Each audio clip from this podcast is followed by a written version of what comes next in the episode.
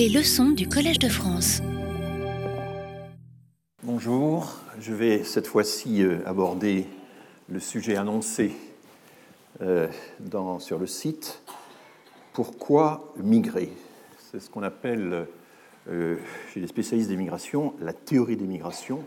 Les auteurs anglo-saxons parlent de migration theory, theories of migration, pour désigner le traitement de la question de savoir euh, ce qui pousse à migrer. Pourquoi les gens migrent-ils? Quels sont les ressorts euh, internes, externes, micro, macro, etc. de euh, la migration? Alors, à cette question d'apparence simple, il existe déjà dans les discours communs, dans le débat public, il existe déjà des réponses toutes faites, qui sont assez complexes en réalité. Et ces réponses sont de nature très disparate et elles peuvent elles-mêmes porter la trace de théories savantes euh, un peu anciennes. Par exemple, une des plus courantes consiste à dire que les migrants sont poussés par la misère, ils sont attirés par les richesses euh, supposées des pays du Nord, ce qui n'est pas faux, euh, évidemment, toute chose égale par ailleurs, mais dans le discours public, voire politique, ça se transforme parfois dans une version assez particulière qui est la quête de l'Eldorado. C'est une expression qui est extrêmement utilisée, mais qu'en général on utilise sans trop y réfléchir. Et ce modèle donc souligne à la fois l'existence de facteurs répulsifs dans le pays d'origine, c'est ce qu'on appelle en anglais les push factors, et l'existence de facteurs attractifs, évidemment, à l'autre pôle de la migration, les pull factors. Donc c'est un modèle logique. La migration internationale a pour principal ressort dans ce modèle euh, les écarts de revenus, différentiel de rémunération, comme on dit parfois, ou de richesse qui sépare les régions, qui sépare les pays. Et cette théorie, d'ailleurs, vaut aussi bien pour les migrations euh, internes que pour les migrations internationales. Mais évidemment, la métaphore de l'Eldorado, elle va, au-delà de ce modèle push-pull. Elle véhicule une critique finalement du comportement des migrants. Euh, un, ils convoitent nos ressources. Deux, ils surestiment l'ampleur de ces ressources en semblant croire qu'elles sont illimitées. Et trois, leur appétit euh, démesuré constitue donc une menace pour notre stock limité de ressources. Alors, soit dit en passant, l'Eldorado, c'est un modèle occidental, hein. c'est un mythe occidental. Les Amérindiens, voyant euh, la soif euh, de richesse qui dévorait les conquistadors,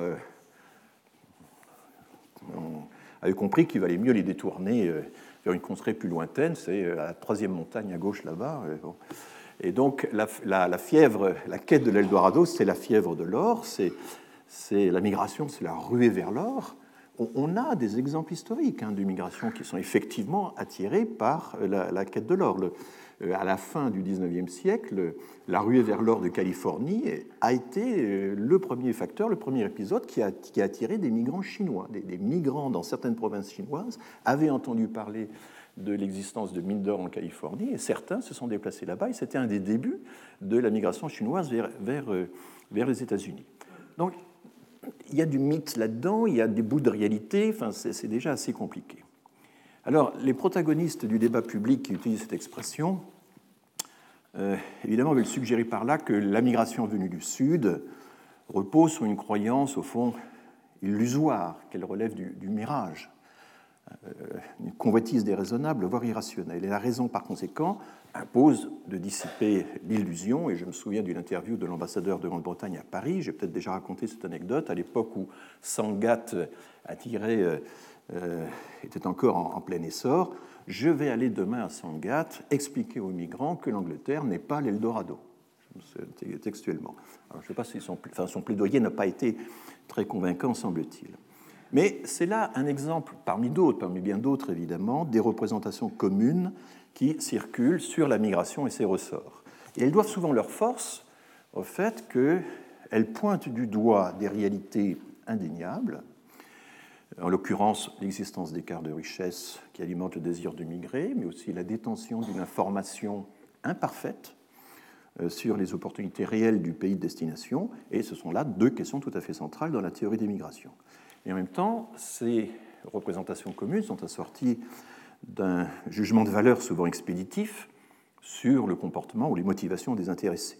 En l'occurrence, on leur prête un comportement qui est à la fois intéressé et irrationnel, ce qui est évidemment problématique. On sort du modèle économique selon lequel le migrant voudrait tout simplement euh, améliorer ses chances en plaçant ses atouts sur un meilleur marché. Ça, c'est la théorie économique. Et on saute dans un modèle plus anthropologique ou psychologique, beaucoup plus euh, sommaire, celui d'un appétit euh, démesuré, voire irrationnel, pour nos ressources qui sont en quantité finie.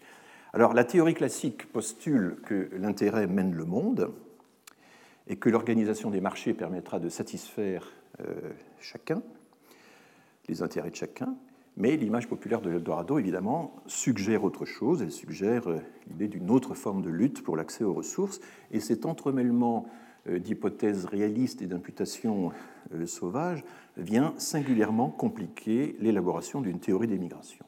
Alors, pour le dire autrement, la théorie des migrations interagit avec ce que l'on appelle en sociologie la théorie de l'action. L'action, c'est un questionnement simple. Qu'est-ce qui fait courir les gens? Qu'est-ce qui nous fait courir? Euh, Agissons-nous, euh, avons-nous le choix d'abord? Ou est-ce que nous sommes le jouet de forces qui nous dépassent Agissons-nous par, euh, par conformisme, par habitude, par intérêt, par devoir, par, en vertu d'un certain nombre de principes, en suivant un certain nombre de valeurs? Est-ce qu'on est capable de faire quelque chose pour rien, de faire quelque chose par amour, par exemple, etc. Donc ça, c'est les questions de ce qu'on appelle la théorie de l'action. Et cette question se pose d'ailleurs pour tous les acteurs du phénomène migratoire. Alors je vais faire une, petite digression là-dessus, pas seulement les migrants. Euh, qu'on se souvienne des, multiples commentaires qui ont circulé dans la presse pour tenter d'expliquer le comportement euh, d'Angela Merkel, comportement inouï, puisqu'elle annonce solennellement à la fin du mois d'août 2015 que l'Allemagne était prête à accueillir 800 000, 800 000 demandeurs de refuge. Tout a été dit sur ses motivations les valeurs chrétiennes d'une fille de pasteur, ça a été écrit par pas mal de commentateurs, sensibles donc à la détresse des migrants, au fond l'esprit de charité, qu'elle a d'ailleurs elle-même validé, parce que devant le congrès de son parti 15 euh, jours après, elle a expliqué que les migrants euh, n'étaient pas des migrants, mais que c'était des personnes et qu'ils étaient, tous enfants de Dieu. Ce genre d'argumentaire qui, évidemment, euh, serait impensable devant un, parti, au congrès d'un parti politique français. Donc, euh, elle a validé, entre autres, l'interprétation qui est que, oui, euh, il y avait une urgence humanitaire à laquelle il fallait répondre euh, grâce à des valeurs chrétiennes. Alors, il y a eu d'autres explications qui, développent un peu ça. Au fond, la volonté de rendre à l'Allemagne son magistère moral, la fameuse compensation ou réparation morale, la leader Gutaufmachung. Il y avait aussi, par ailleurs, de toutes autres explications qu'on trouvait plutôt dans les journaux économiques.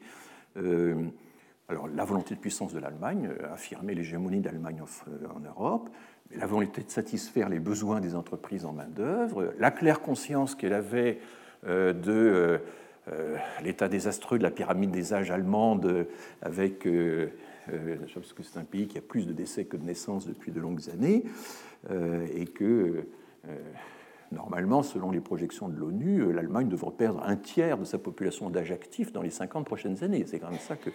Donc, l'utilitarisme démographique, si vous voulez, en quelque sorte. Les migrants utilisables comme euh, ressources pour compenser, pour boucher les trous de la pyramide des âges. Le remplacement, finalement. Et puis, il y a aussi l'inconscience. Elle est folle c'est de la folie. Euh, c'est une explication qui est quand même très courante et à laquelle on a souvent recours pour euh, expédier, euh, pour expliquer les choses. Explaining away, disent les Anglais. Expliquer pour expédier la, véritable recherche des causes. Donc le catalogue des motivations imputées à la chancelière par les éditorialistes a couvert tout l'éventail des possibles. Des motivations les plus personnelles aux plus politiques et les plus utilitaristes aux plus désintéressés.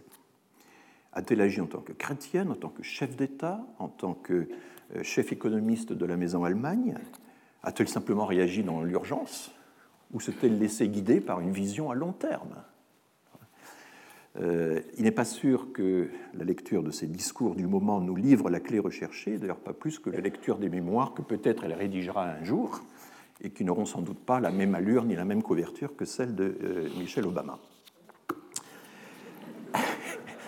Alors, nous pressentons que Plusieurs clés d'interprétation sont possibles, mais peut-être pas au même degré et pas au même moment finalement dans la prise de décision, parce qu'on peut aussi changer de motivation en cours de route.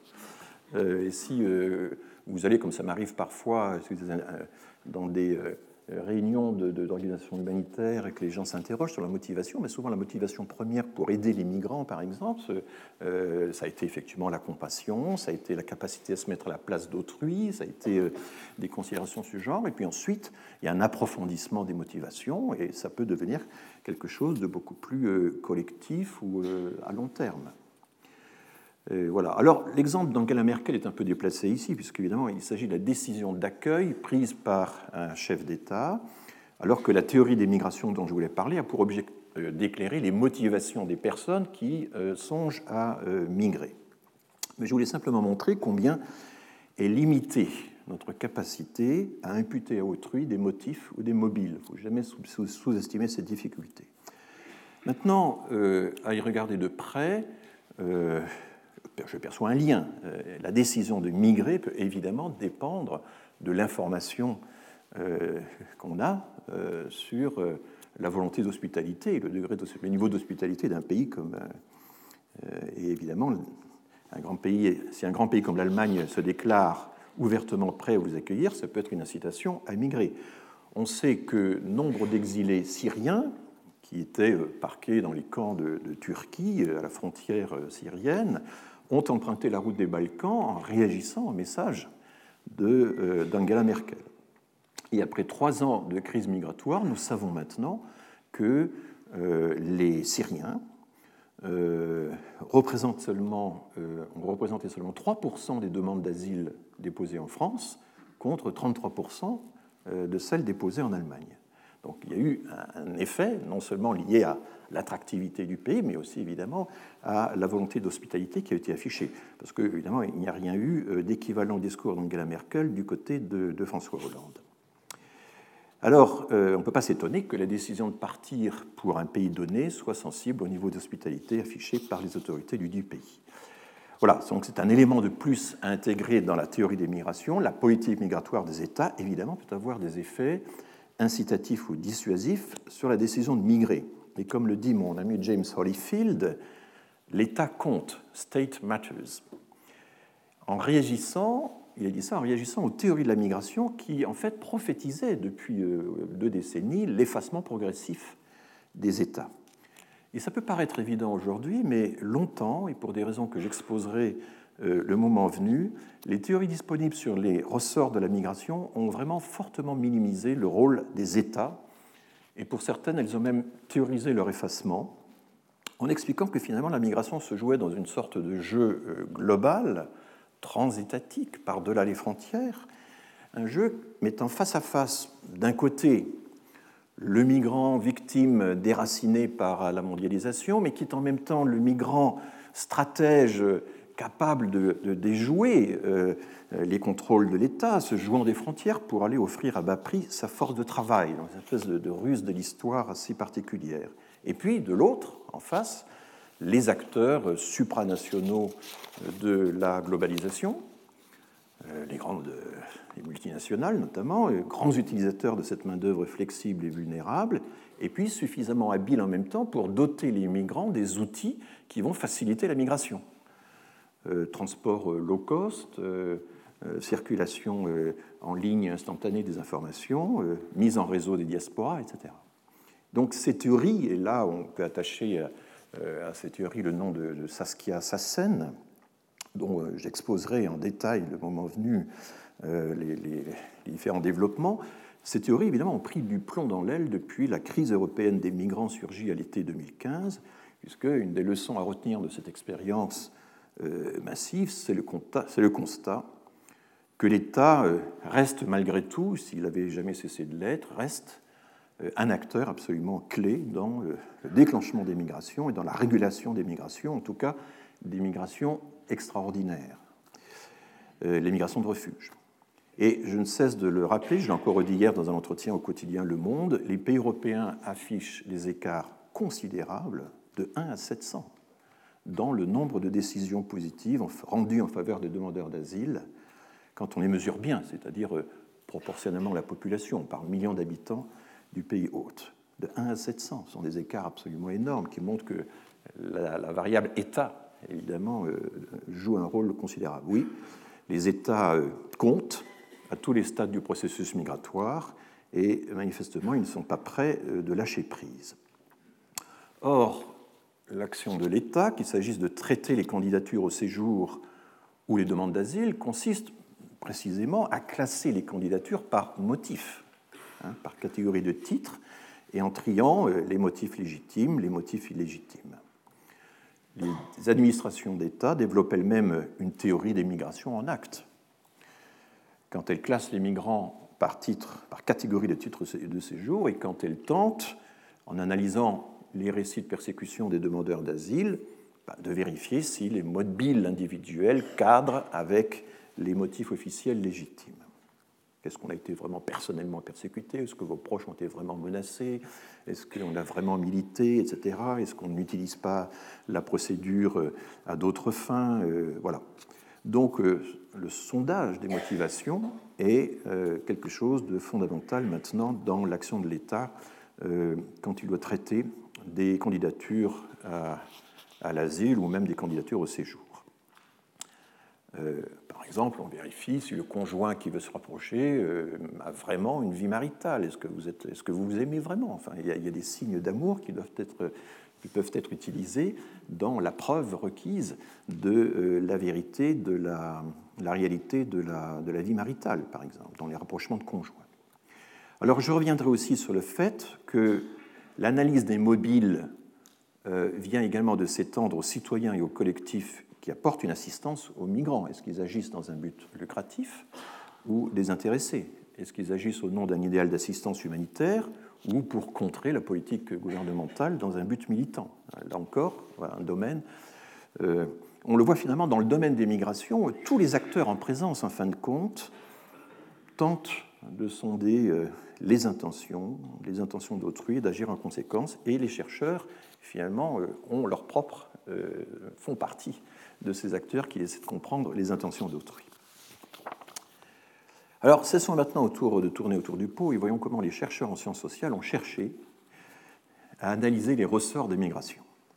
Et je vais pour cela euh, procéder en, deux temps. Dans un premier temps, je vais examiner les théories des migrations qui ont été inventoriées dans les années 90 par le comité Massé. Je vais vous expliquer de quoi il est question. En incluant dans cette revue d'ailleurs les résultats des expériences de terrain qui ont permis de tester les différentes théories, car il y a eu des tentatives intéressantes évidemment pour euh, pour essayer de hiérarchiser les théories, de valider leur degré, leur capacité à prédire la réalité. Après quoi, j'analyserai les théories qui ont surgi depuis le comité Massé, parce que le comité Massé, c'est les années 90, et je conclurai par les théories ou les semi-théories que certains chercheurs ont élaborées tout dernièrement pour rendre compte notamment de la crise migratoire récente. Alors il nous faudra évidemment plusieurs séances pour effectuer l'ensemble de ces examens, c'est un peu l'objet du cours euh, de cette année. Alors, commençons par euh, les travaux du comité Massé. C'est une initiative de l'Union internationale des démographes. Il existe depuis les années 20 euh, une union internationale, l'UUSP en français, IOSSP en anglais, qui réunit les démographes du monde entier. Il se trouve d'ailleurs qu'elle a son siège à l'INED à Paris, mais le plus grand groupe d'adhérents, c'est les Américains, suivi des Indiens. Il y a une longue tradition statistique et démographique en Inde. Et ensuite, euh, les Français et évidemment la, plupart des pays européens. Donc c'est une union très, très active, toujours aujourd'hui encore, qui est vraiment mondiale. Et elle a, de 1991 à 1996, elle a mis sur pied un comité qui a été extrêmement actif sur les migrations sud-nord. C'est le nom de ce comité dont la présidence a été confiée à Douglas Stephen Massey. Alors Douglas Massey, c'est vraiment un personnage absolument central dans les études de migration à l'échelle mondiale, c'est une référence euh, incontournable, euh, j'en parlerai assez souvent. Euh, il a été professeur, il a été formé à la démographie à l'université de Pennsylvanie, a, à Princeton d'abord, il a exercé à Pennsylvanie, il a exercé à Chicago, et ensuite il a terminé sa carrière à Princeton, et il vient de prendre sa retraite de, Princeton. donc, de 91 à 96, Douglas Massey, qui était alors professeur à Chicago, était connu parce qu'il s'était affirmé comme l'un des grands spécialistes de la migration mexicaine aux États-Unis. Euh, et les publications qui avaient fait sa réputation dans le domaine migratoire avaient ceci de particulier, ce qui était vraiment rare à l'époque, qu'elles étudiaient la migration depuis euh, le pays de, départ et non pas depuis, le pays de destination. Parce qu'évidemment, euh, la facilité, c'est normal, c'est d'étudier les migrants autour de, chez soi, c'est de, de, regarder l'origine des gens, c'est euh, d'explorer le recensement, les enquêtes, etc. Et la grande majorité des travaux qu'on a effectués sur les migrations, c'est les migrations, évidemment, au lieu d'arrivée, au pays de destination. Massé n'a pas fait ça, il a consacré l'essentiel de son énergie à étudier la migration mexicaine depuis le Mexique. Et on lui doit notamment le MMP, le Mexican Migration Project, qui euh, n'a cessé de grandir au fil des ans et qui, à l'heure actuelle, euh, est une sorte d'observatoire avec des tentatives d'échantillonnage. c'est assez compliqué de savoir dans quelle mesure cet échantillonnage est vraiment représentatif. Il a fait des, contrôles ex post, mais euh, disons qu'il y a des discussions là-dessus. Mais enfin, au total, 150 communes qui d'abord étaient réparties dans le nord-ouest mexicain euh, face à la Californie et que peu à peu il a essayé d'étendre sur l'ensemble, à l'ensemble du territoire mexicain. Et vous voyez qu'il a ajouté à cette enquête, qu'il a régulièrement interrogé pour tester les différentes euh, théories des migrations, il a ajouté à cette enquête un échantillon de ménages mexicains installés aux USA, mais qui est en fait essentiellement un, petit échantillon de contrôle, un échantillon témoin. Donc voilà l'œuvre de Massé, que Massé avait déjà commencé à élaborer quand il a été nommé président de ce comité euh, des migrations nord-sud en 91. Et donc, euh, euh, alors il a ensuite d'ailleurs, je vous le signale au passage, bâti un, observatoire des migrations euh, latino-américaines sur l'ensemble des pays latino-américains, plus ambitieux, mais qui quand même a, moins bien marché que le Mexican Migration Project, qui est plus facile à, maîtriser. Donc, parce qu'effectivement, le privilège qu'on accorde de facto aux études de migration dans les pays de destination soulève un problème de fond et de méthode euh, c'est un peu, vous savez, comme euh, est-ce qu'on fait des généalogies ascendantes ou des généalogies descendantes? Ben, Les deux ont leurs défauts et il faudrait faire en principe les deux pour euh, essayer de compenser les défauts de l'une par les, qualités de l'autre. Eh bien, on a le même problème quand on étudie la migration. Il y a des biais de sélection quand on travaille sur les pays de destination, il y a des biais de sélection quand on travaille uniquement sur les pays de départ. on n'est pas très attentif aux biais de sélection ou aux biais d'observation euh, que l'on subit quand on euh, interroge par exemple les Mexicains installés aux États-Unis ou les, Marocains installés en France, pour prendre un exemple. Parce qu'évidemment, c'est le moyen privilégié de retracer l'expérience de la migration, de décrire les conditions de vie des immigrés.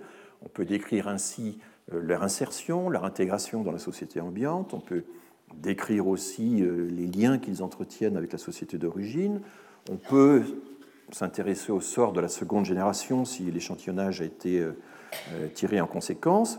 En revanche, demander aux migrants pourquoi ils ont migré vers les États-Unis ou vers la France, ça n'apportera qu'une réponse partielle, qu'une réponse partielle et biaisée à la question soulevée par la théorie des migrations. Quelles sont les forces ou les raisons qui poussent les Mexicains ou les Marocains à migrer ou à ne pas migrer? Sachant que, je le répète à chaque fois, euh, les migrants, ça n'est jamais qu'une minorité. Il n'y a que même pas 5% de la population mondiale à migrer. Et donc, euh, une théorie des migrations doit être capable euh, euh, d'être une théorie aussi de la non-migration, si elle veut vraiment être complète. Et pour ça, il faut partir du pays de, de, départ. Et il faut suivre les gens au fil du temps. et c'est ainsi que Massé a procédé. Voilà, donc je ne vais pas entrer en détail dans le montage de ces enquêtes. C'est un sujet dans lequel nous, parlerons un jour, enfin, dont nous parlerons un jour. Ce que je voulais simplement dire, c'est que Douglas Massey était parfaitement conscient du biais qui affecte les études centrées sur les pays de destination, et donc cela lui donnait un avantage certain, c'est une des raisons pour lesquelles il a été choisi, pour présider ce comité, un avantage certain pour étudier les théories explicatives des migrations depuis les pays de départ. Alors son comité a mobilisé euh, des chercheurs de plusieurs disciplines, ça c'est le grand intérêt du comité Massé, démographie, géographie, sociologie, économie. On s'est aperçu après coup que ça aurait été bien aussi d'avoir de la science politique, mais la science politique n'était guère représentée dans euh, cet ensemble et cela suscitera des discussions par la suite. Alors, à l'époque, donc euh, entre 91 et 93, armé euh, d'une toute une équipe, Massé a répertorié quelques 900 publications depuis les années 60 et le comité a livré une très vaste revue euh, des théories de la migration internationale et aussi euh, a essayé, euh, dans une moindre mesure, de présenter une évaluation empirique de leur pertinence. Et aux yeux de Massey, il a répété à plusieurs reprises par la suite, il a publié plusieurs comptes rendus de, de, cet, état, de, cet état de l'art. Il s'agissait vraiment de faire une revue exhaustive de toutes les théories disponibles, couvrant les systèmes migratoires du monde entier, dans toutes les publications et dans toutes les disciplines. Donc c'était extrêmement ambitieux. Alors, son travail, le travail du comité Massé, s'est soldé par euh, une imposante euh, batterie d'articles, dont euh, le plus connu est paru en 1993 dans la, dans la revue Population and Development Review, qui est la revue du Population Council, cette association privée qui conseille les grandes agences américaines et les, grandes organisations américaines pour le placement de leur argent dans les, projets de développement. Euh, et cet article, vous voyez, a eu quasiment 6000 citations. Alors évidemment, il est ancien, hein, donc euh, les citations sont quand enfin 6000 citations. C'est un des articles de démographie les plus cités dans, euh, dans la profession. Et donc, il a eu une influence considérable. Et puis, un livre est venu couronner le tout en 98, Worlds in Motion, donc la même équipe, et c'est la collection à Oxford de l'Union internationale euh, de des, démographes, et c'est le best-seller des très nombreux livres qu'a publié l'Union internationale des démographes. Donc il y avait vraiment un besoin de pouvoir théoriser, de se référer à des, à des modèles explicatifs de la migration dans toutes ces années-là. Alors, Massé sera ensuite nommé professeur de sociologie et de démographie à l'université de, Pennsylvanie, qui est, un des, une université qui abrite un des sept ou huit grands centres de démographie aux États-Unis. Et il va encore publier d'autres versions de, euh, du travail de son comité. Et j'utiliserai, moi, pour ma part, euh, une synthèse Why does immigration occurs? A theoretical synthesis. Pourquoi l'immigration survient-elle? Une synthèse théorique qu'il a publiée dans un manuel, le Handbook of International Migration, qui a été publié en 1999 par la fondation Russell Sage. Voilà. Pourquoi euh, ce choix? C'est parce que c'est une des dernières versions que Massé a présentées de cet euh, état de l'art sur euh, les théories des migrations et qu'il a essayé de tenir compte dans cette synthèse de certaines critiques qui étaient survenues entre-temps, notamment la faible présence de la science politique dans sa revue de l'art et donc du coup la quasi-absence de l'État dans sa revue des théories. Bon, je signale qu'on trouve évidemment dans la littérature d'autres synthèses sur les théories des migrations. Euh, je n'ai pas affiché les noms sur euh, une diapositive. Enfin, euh, Anya Zlotnik en 2003, euh, Holyfield, trois éditions successives d'un livre qui s'appelle Migration Theory depuis 2000. Et puis, il y a le grand manuel de démographie qui est actuellement le manuel le plus répandu au monde, qui est Castles, De Haas et Miller, euh, voilà, mais on trouve aussi de très bons exposés en français. Et Flore Gubert, qui est euh, euh, économiste à Paris-Dauphine, a publié un article en 2010 qui est accessible en ligne sur les raisons de, migrer. Donc on a et ce qui est intéressant, c'est de voir que tous respectent le même canevas. Ils respectent tous la même présentation des théories dans l'ordre qui a été choisi par Massé. Massé a eu un effet très structurant sur la façon de se représenter euh, les théories des migrations, et, ça pose d'ailleurs un problème. Euh, donc je vais euh, reprendre le dernier exposé que Massé a rendu disponible. Il mérite un, un, examen attentif.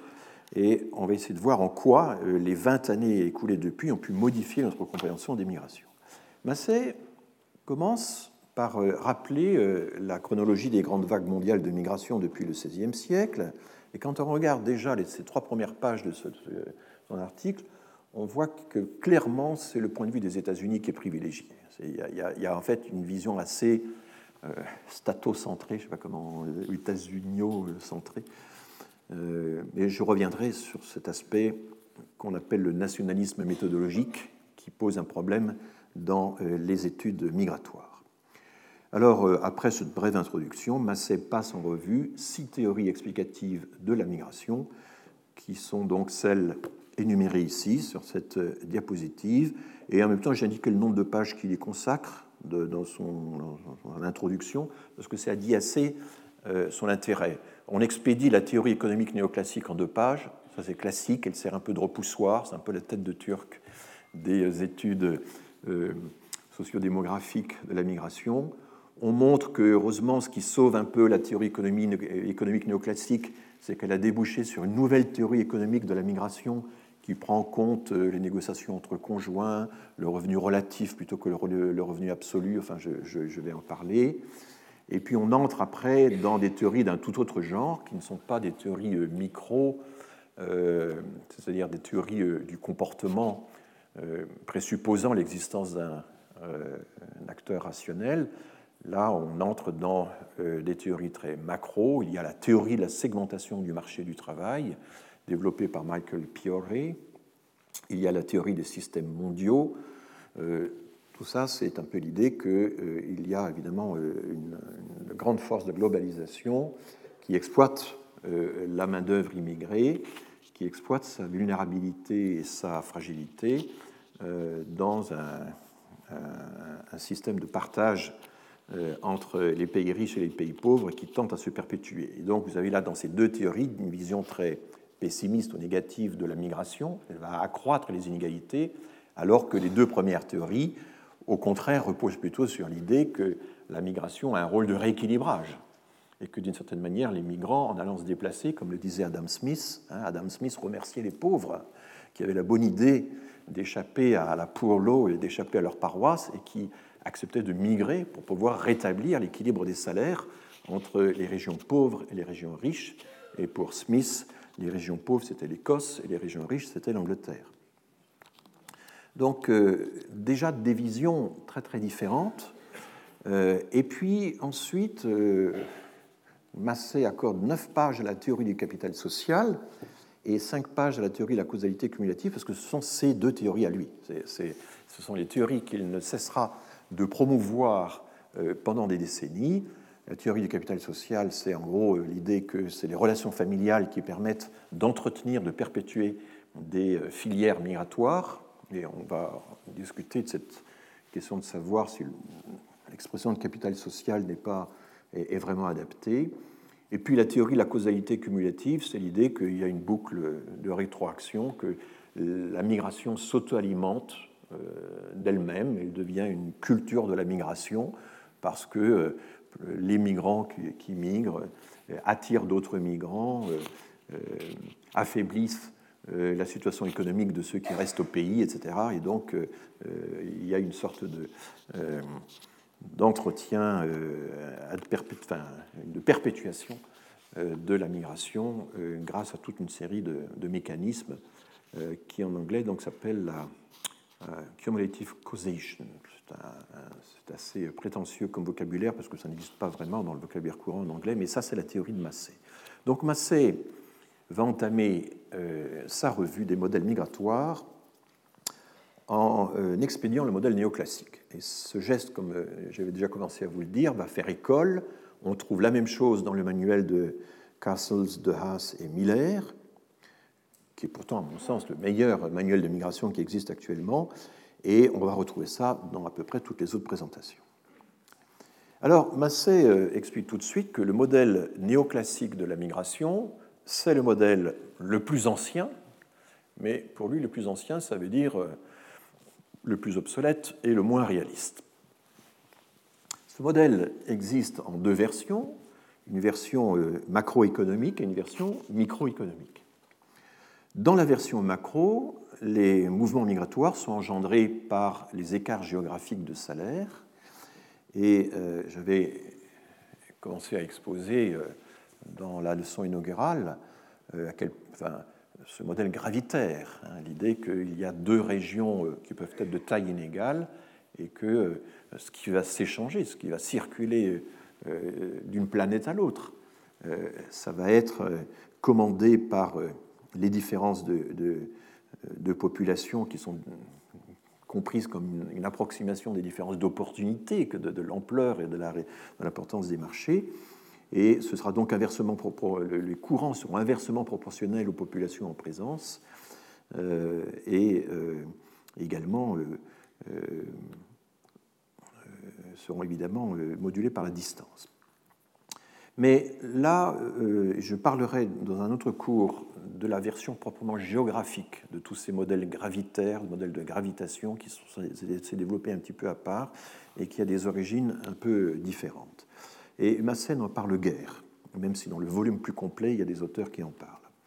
Donc, euh, dans le modèle euh, néoclassique en version macro, il y a des mouvements migratoires engendrés par les différences de salaire entre euh, les différentes régions, la main-d'œuvre excédentaire ou euh, insuffisamment qualifiée tente à migrer vers les régions fortement capitalisées qui souffrent d'une pénurie de main-d'œuvre. Et les écarts qui persistent après ce mouvement de rééquilibrage eh s'expliquent par euh, les coûts de transport et les coûts psychologiques. Et dans la version micro du modèle néoclassique, au fond, c'est la même chose, mais sauf qu'on va expliquer que la migration est le, résultat d'un choix. Euh, c'est une ressource rare, il y a euh, des choix à faire, et la migration est le résultat d'un choix qui va être effectué par des individus rationnels à partir d'un calcul coût-bénéfice.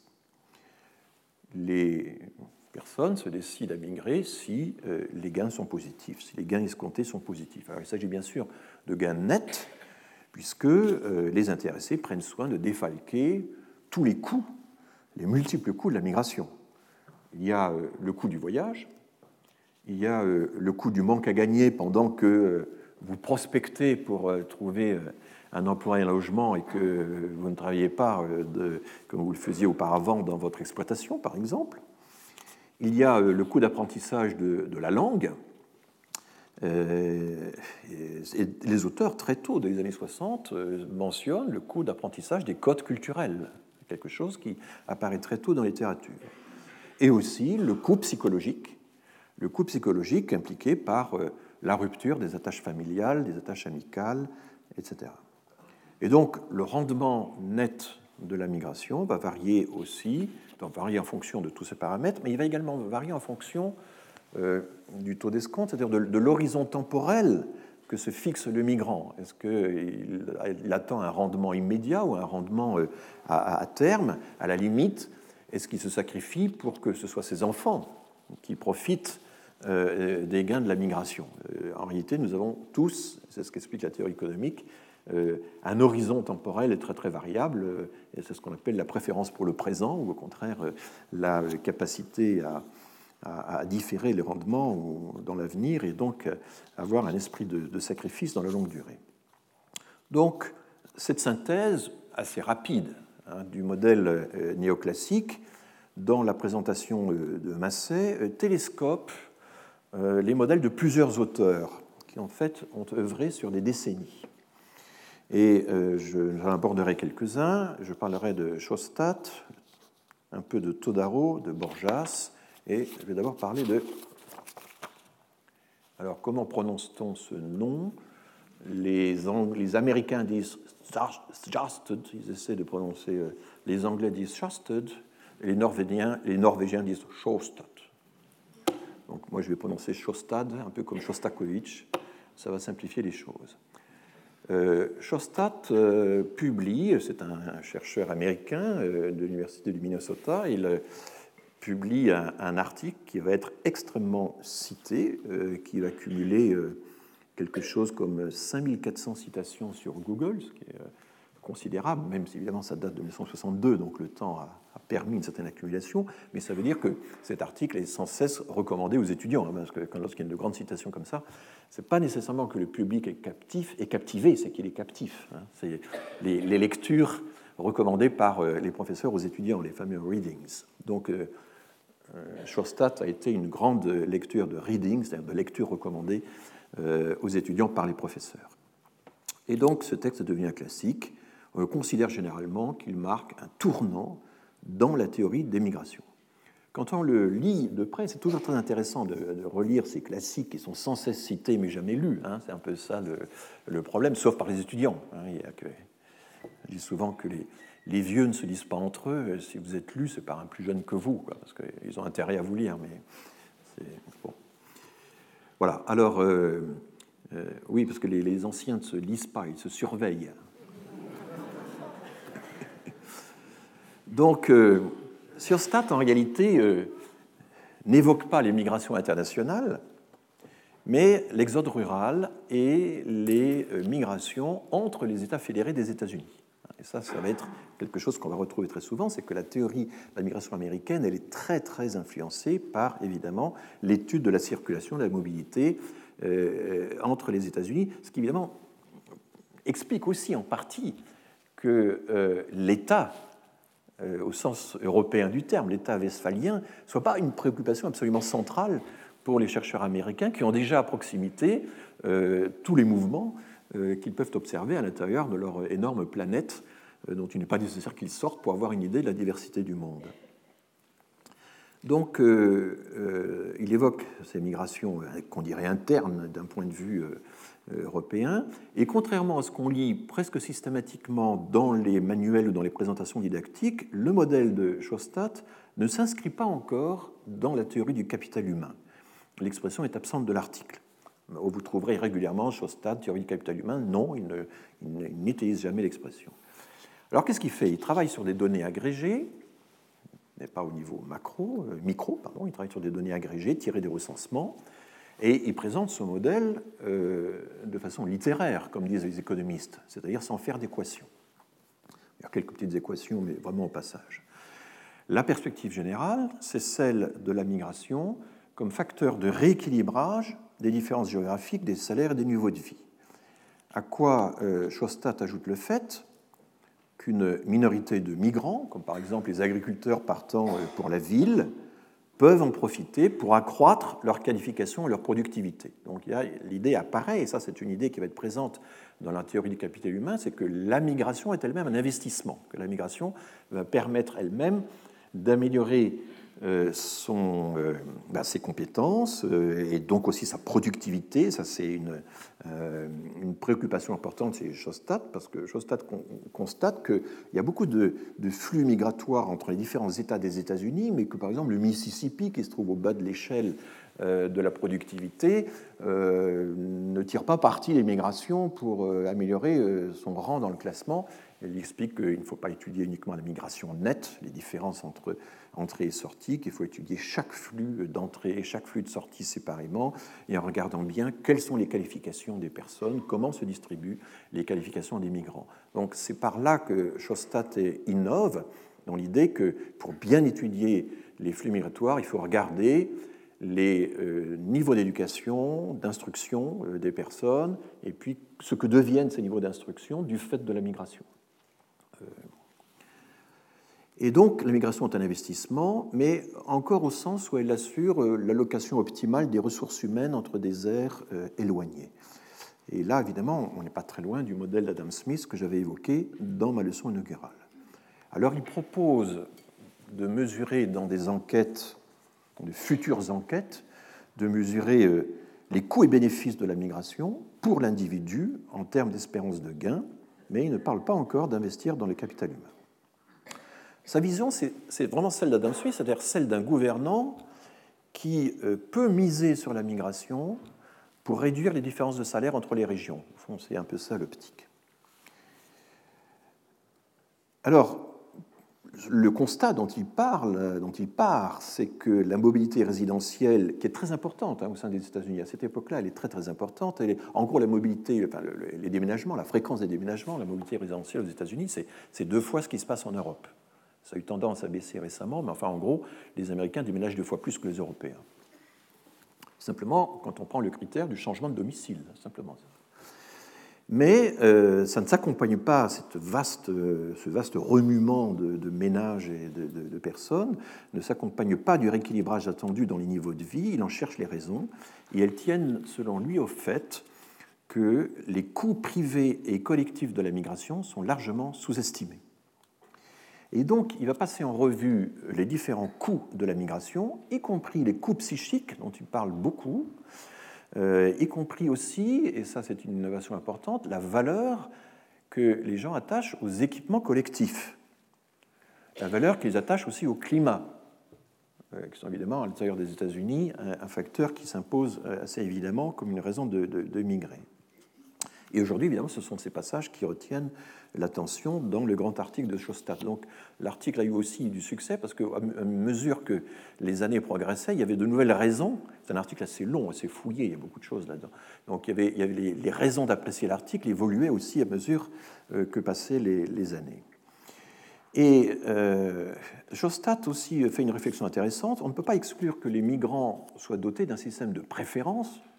Il utilise le mot taste, le mot goût, consistant à valoriser davantage le contact avec un nouvel environnement qu'avec les proches. Il dit au fond l'idée qu'il y a un coup psychique à se séparer euh, euh, de sa famille, euh, de ses proches, etc. C'est pas si évident que ça. On peut très bien penser qu'il y a des gens qui veulent s'émanciper du réseau familial initial et que ce qu'ils cherchent, c'est justement d'avoir de nouveaux contacts, de ne pas se retrouver toujours prisonniers des mêmes attaches. Ça, c'est une idée, je trouve, très intéressante, qui a été aussi très sous-estimée. Dans la théorie du capital social telle qu'elle va être développée par Douglas Massey, il y a au contraire une lourde insistance sur le fait que euh, les liens familiaux euh, enrichissent formidablement, enfin, développent les capacités de migrer et de, s'insérer. Mais il y a quand même un autre courant qui est préfiguré par Shostat et qui explique qu'en réalité, le capital social peut aussi vous enfermer, les liens sociaux peuvent vous enfermer au lieu de vous libérer. Euh, voilà. Euh, mais enfin, dans Shostat, c'est une indication fugitive hein, euh, sur de possibles migrations d'émancipation. et une dernière remarque sur cet auteur, il souligne dans plusieurs passages que son modèle manque de réalisme, puisqu'il suppose un marché parfait et une information parfaite des migrants sur les opportunités d'emploi. Ce modèle n'est à ses yeux qu'un modèle, il le dit ouvertement, et l'objectif qu'il annonce, ce serait de mesurer dans des enquêtes futures en quoi la réalité d'immigration s'écarte de ce modèle et pour quelles raisons. Et ça, c'est vraiment important parce qu'il y a des critiques extrêmement faciles du modèle néoclassique. Vous vous rendez compte, euh, on atomise les gens, on ne voit que des individus, ils sont rationnels, ça postule une information parfaite, etc. Mais euh, si vous lisez attentivement euh, ces auteurs, ils sont parfaitement conscients de ces limites, et très souvent ils en parlent eux-mêmes. Euh, simplement, leur modèle est une simplification, et il y a un gain à avoir un modèle simple hein, euh, qui n'est pas nécessairement compensé par la, complication que, que d'autres peuvent faire sur le même modèle. Alors deux ans après Schostat, en 1964, un personnage considérable va faire son apparition, va commencer à s'affirmer. C'est Gary Becker, qui est alors professeur d'économie à Columbia. En fait, c'est avant de rejoindre Chicago. Euh, Columbia va être l'université où euh, les premiers théoriciens du capital humain, euh, mais aussi de l'allocation du temps, etc., enfin, je vais vous en parler, s'étaient retrouvés à former un groupe. Becker va rejoindre Chicago en 1970 et il recevra le prix Nobel d'économie en 92. Euh, il publie Human Capital, alors ça c'est la, version première, euh, publiée par le NBER, le, National Bureau of euh, Economic Research. Et c'est encore l'époque où un économiste frappe un coup d'éclat en écrivant un livre et pas simplement des articles. Il a écrit beaucoup d'articles qui ont été très cités, mais dans la carrière de Becker, c'est le livre Human Capital qui vraiment lance euh, le, personnage. Euh, c'est un livre fondateur qui va inaugurer ce qu'il appelle lui-même l'impérialisme économique, c'est-à-dire la capacité des économistes à modéliser des comportements qui étaient traditionnellement perçus comme étrangers à l'économie. il avait commencé sa carrière par faire l'économie du crime, l'économie de la délinquance. C'était déjà un coup d'éclat assez, assez étonnant. Est-ce que, au fond, c'est un peu l'idée, à partir du moment où j'ai plus intérêt à enfreindre la loi qu'à la respecter, euh, bah, j'y vais. Enfin voilà, il y a un gain à, la transgression. Vous voyez, le, genre de théorie. Ce qui était encore assez sommaire, mais euh, il va développer tout ceci. Et donc, euh, la capacité des économistes à modéliser des comportements qui sont étrangers a priori à l'économie parce que traditionnellement traités par le droit, par la sociologie, par l'anthropologie, etc. Et c'est un problème que nous avons toujours. Euh, je dis nous les sociologues, parce que je me sens très sociologue de ce point de vue-là, je ne suis pas économiste, même si je lis beaucoup les économistes. Mais c'est vrai que la capacité fabuleuse des économistes à traiter les sujets sociologiques est quand même extrêmement euh, ennuyeuse. Je prends un exemple, la sociologie des prénoms, qui a été abordée en France par euh, Philippe Bénard et ensuite Guy Desplanques. Eh bien, aux États-Unis, ce sont les économistes qui traite la question de savoir euh, est-ce que les prénoms euh, sont liés, associés ou pas à une certaine réussite scolaire? Pourquoi les parents euh, s'obstinent-ils à donner à leurs enfants des prénoms qui vont les stigmatiser pendant le reste de leur carrière, etc. C'est les économistes qui traitent ces questions-là, alors que chez nous, c'est les sociologues. Hein. mais voilà. Donc la chaire qu'occupera ensuite Becker à Chicago, et ça c'est assez intéressant, sera d'ailleurs, il va occuper à Chicago une chaire qui était à la fois une chaire d'économie et de sociologie. Et il aimait à dire, alors je ne l'ai pas croisé qu'une seule fois en 90, mais j'ai travaillé en, Espagne pendant plusieurs années avec une de ses étudiantes directes, Michel Ribou, dont je vous reparlerai tout à l'heure, qui m'a rapporté pas mal de choses. Et lui aimait, paraît-il, dire que l'économie devait être au service de la sociologie. Gary Becker, prix Nobel d'économie. C'est un propos évidemment à double entente, hein, parce qu'on peut très bien euh, euh, y lire euh, le désir de renforcer la sociologie par l'emploi de méthodes économiques que la volonté de dissoudre l'économie, de dissoudre la sociologie dans l'économie. Alors je ne vais pas trancher le débat ici. Pour les trois économistes qui ont contribué à échafauder la théorie du capital humain, à savoir Theodor Schulz, qui s'est intéressé à la façon dont l'agriculture pouvait considérablement augmenter sa productivité grâce à une formation, euh, grâce à des, investissements en formation, pas simplement des investissements en capital physique ou en engrais, etc. Euh, Jacob Minzer, qui est le premier grand économiste de la famille, dont je reparlerai, et Gary Becker. Donc pour ces trois personnages, Theodore Schulz, Jacob Minzer et Gary Becker, qui sont retrouvés à, Chicago, le capital humain, ce qu'ils vont appeler le capital humain, ce n'est pas une simple ressource humaine, comme c'est encore le cas pour Shostat c'est une compétence qui est incorporée à l'individu, qui n'est pas détachable de son corps ou de son cerveau. Par exemple, vous savez une langue étrangère, cette compétence, elle meurt avec vous. C'est donc euh, il est impossible de céder votre capital humain à autrui par euh, euh, un contrat, par un transfert quelconque. On peut, certes, en naissant recevoir une dotation initiale de capital humain, c'est une donnée qui a été très controversée, mais à laquelle Becker tenait, par exemple une belle voix ou un physique avantageux, mais la valeur de cette dotation initiale va dépendre quand même du marché qui va reconnaître sa valeur, et elle va dépendre aussi des investissements d'entretien que vous allez lui faire. Il faut entretenir sa belle voix pour que, voilà. Euh, euh, je lisais l'autre jour les voix les plus hautes du monde euh, Mado Robin est la voix la plus haute euh, du monde. Il y a également une Autrichienne. On a en fait plein d'autres exemples de femmes qui étaient capables de chanter plus haut encore que Mado Robin, avec des contre-contre-contrutes. Mais enfin, elle est la seule qui a fait carrière avec son contre-contrute, et elle a entretenu ça. Euh, et donc, c'est une, la dotation initiale à capital humain, c'est bien joli, mais il faut l'entretenir. Et Becker prenait l'exemple de la belle voix, c'est pour ça que je le reprends à mon tour. Euh, ce cas de figure donc mis à part, le capital humain pour Becker, c'est le résultat d'un investissement qui requiert du temps, qui nécessite un entretien soutenu. Alors il peut s'acquérir par apprentissage dans une institution spécialisée, il peut aussi s'apprendre par expérience sur le tas, on the job training, et prendre des formes multiples. Et dès les premières pages de Human Capital, dès les, dix premières pages, Becker cite comme exemple de capital humain, je cite, l'éducation au milieu scolaire, schooling, la formation sur le tas, on-the-job training, les soins de santé, c'est euh, la migration, et la recherche d'informations sur les prix et les revenus. Donc, euh, améliorer ces informations, ça fait partie aussi du capital humain. Donc, je répète, l'éducation au milieu scolaire, la formation sur le tas, les soins de santé, la migration, la recherche d'informations sur les prix et les revenus. Donc, euh, s'instruire, se soigner, s'informer sont des investissements en capital humain, mais migrer également, car migrer, c'est se mettre en quête d'un nouveau marché où l'on pourra développer ses compétences, où on pourra placer, si vous voulez, ses atouts, euh, leur donner un meilleur rendement et en même temps les accroître.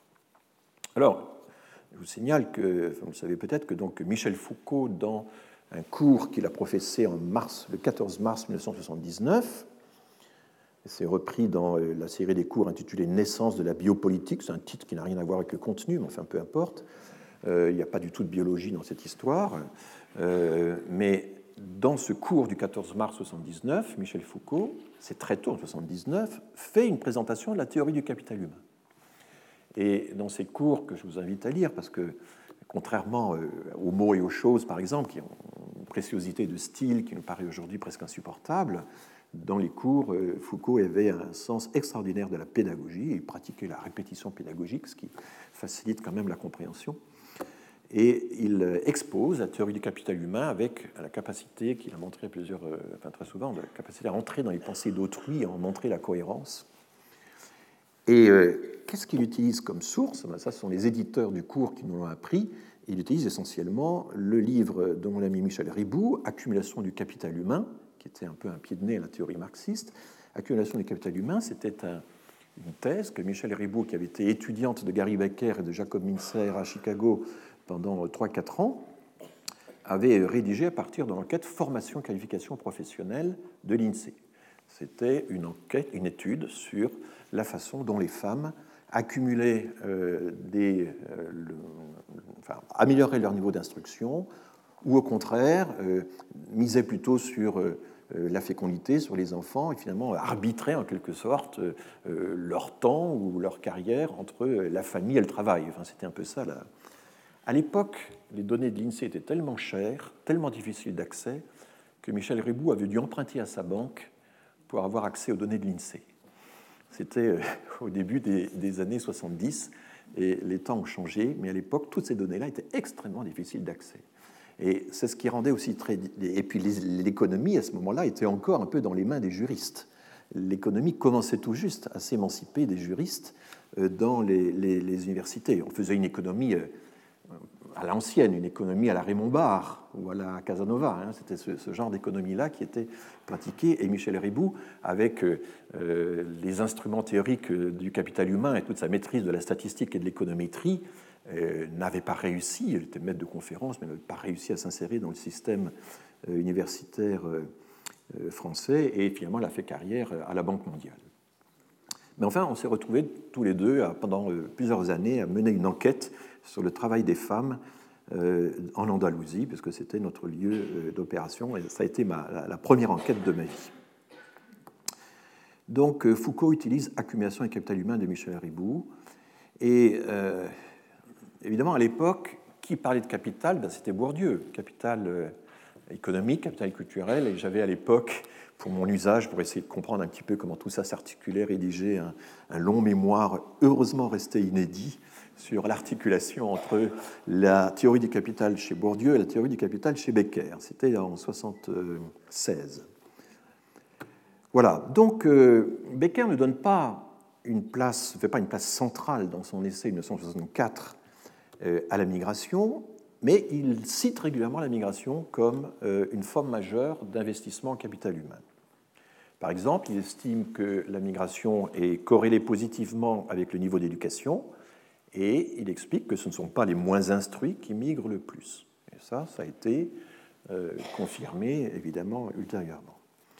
Il explique que la migration est plus accessible aux jeunes adultes, mais que cet investissement se heurte également à des problèmes de reconnaissance et d'homologation dans la société de destination. Alors ça, c'est quand même étonnant que dès 1964, un auteur dise euh, le capital humain euh, n'est pas toujours transportable. Euh, Becker explique qu'il y a un problème de transportabilité du capital humain parce que entre la société de départ et la société de destination, ben, il y a des problèmes de reconnaissance, d'homologation. Et c'est toujours un problème aujourd'hui. Hein. Vous pensez aux médecins étrangers qui sont sous-utilisés parce que on ne reconnaît pas leur diplôme et à qui on permet d'accéder de façon très aléatoire tous les 5-6 ans parce qu'ils exercent une pression du tonnerre la possibilité de passer un examen pour que leur diplôme soit enfin reconnu. Donc euh, Becker identifie déjà ce problème de la transportabilité très inégale, très imparfaite du capital humain. Et le premier gouvernement qui va vraiment s'atteler à, à, ce problème, la reconnaissance des diplômes étrangers, c'est le Canada, qui lui va vraiment mener une, action euh, concertée sur ce sujet.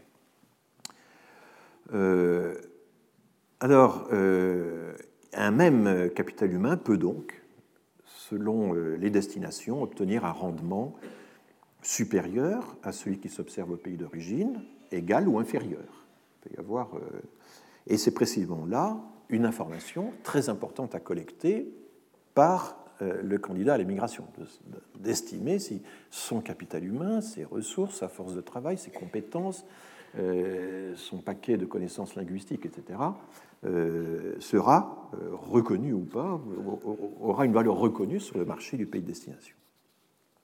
Donc vous voyez qu'on reproche un peu mécaniquement aux euh, économistes néoclassiques de postuler la détention par les individus d'une information parfaite sur l'état du marché, que ce soit sur le marché du logement, sur le marché de l'emploi, au pays de destination.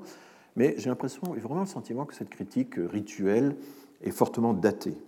Et si on les lit bien, les économistes néoclassiques n'ignorent pas que l'information détenue par les migrants sur les opportunités d'emploi et de logement est une information imparfaite. Et la preuve, c'est qu'elle a un coût, cette information. Et une des façons de traiter la question, c'est d'introduire dans la théorie de la migration les notions d'incertitude et de risque. La migration, c'est une opération hautement risquée. Et les migrants vont développer des stratégies pour réduire l'incertitude et pour alléger aussi le coût de l'information. Et longtemps, le coût principal de l'immigration fut le transport, qui était particulièrement élevé par la voie des mers ou par la voie des airs. Et plus, ensuite, les coûts du transport, évidemment, se sont euh, fortement réduits. Et c'est le coût de l'information qui est devenu décisif. Et de nos jours, c'est un cycle, une phase nouvelle du cycle. Euh, les nouvelles technologies évidemment, contribue à réduire considérablement le coût de l'information. Je vous ai euh, projeté ici euh, le livre de Michel Ribou qui ne parle pas de la migration, hein, mais qui est le premier grand livre. Il y a également un livre de Jean-Jacques Rosa, le premier grand livre écrit en français sur la théorie du capital humain. Michel Ribou était l'élève notamment de Jacob Mincer. Et Jacob Mincer, c'est l'homme qui, le premier, euh, à partir de, des années 60, 1962, écrit un, article sur euh, la migration, centré vraiment sur la migration et le capital humain, avec euh, sur un thème très précis, la décision de migration est une négociation qui est négociée entre les conjoints. Alors aujourd'hui, c'est quelque chose qui paraît évident que les modèles de décision euh, euh, doivent prendre en compte le ménage et notamment euh, un, des, grands chercheurs français qui est installé, aux États-Unis, c'est Chiapori, est, rendu est un grand spécialiste des modèles qu'on appelle des modèles collectifs. En réalité, ces modèles collectifs, c'est essentiellement la négociation au sein du conjoint. Au fond, Mincer se pose la question de savoir, mais qui va migrer de l'homme ou de la femme, qui va perdre, qui va gagner à la migration, comment faire en sorte pour que les deux puissent gagner? vous voyez, tout ce, genre de, questions. Et euh, le pouvoir de négociation va évidemment dépendre des ressources des uns et des autres. Aujourd'hui, on parlerait d'une analyse de genre, car c'était déjà ça finalement. Et c'est assez frappant de voir que la capacité de négociation des femmes dans un certain nombre de modèles, c'est souvent les économistes qui l'ont abordé avant les anthropologues ou les, sociologues. Alors, je vais ici m'interroger sur la question de savoir si finalement les économistes versent dans l'économisme un peu naïf, et j'évoquerai notamment les positions de Bourdieu à ce sujet. Est-ce que les économistes versent nécessairement dans l'économisme? Sont-ils assez euh, naïfs? Ou assez cyniques euh, car ils essuient tour à tour les deux reproches, pour s'imaginer que dans l'esprit du migrant et de tout un chacun, finalement, l'unique but de l'existence consisterait à la suite d'un calcul coût-bénéfice, à viser la maximisation de son revenu sur un marché plus rentable. C'est comme ça que sont présentées euh, évidemment les théories économistes de la migration. Et en fait, les économistes à l'esprit large, ça existe, j'en connais, savent que la maximisation. Et là, la, question n'est pas de savoir est-ce qu'ils sont orthodoxes ou pas orthodoxes. Il y a quand même beaucoup de discours sur le caractère orthodoxe ou pas orthodoxe des économistes, à partir aussi d'un certain niveau de maîtrise technique, je dirais presque que la question disparaît un peu. elle ne disparaît pas, mais disons qu'un économiste, je ne sais pas, est-ce que Piketty est orthodoxe ou pas orthodoxe? Il maîtrise les outils euh, économétriques euh, qui lui permettent de publier dans les grandes revues internationales.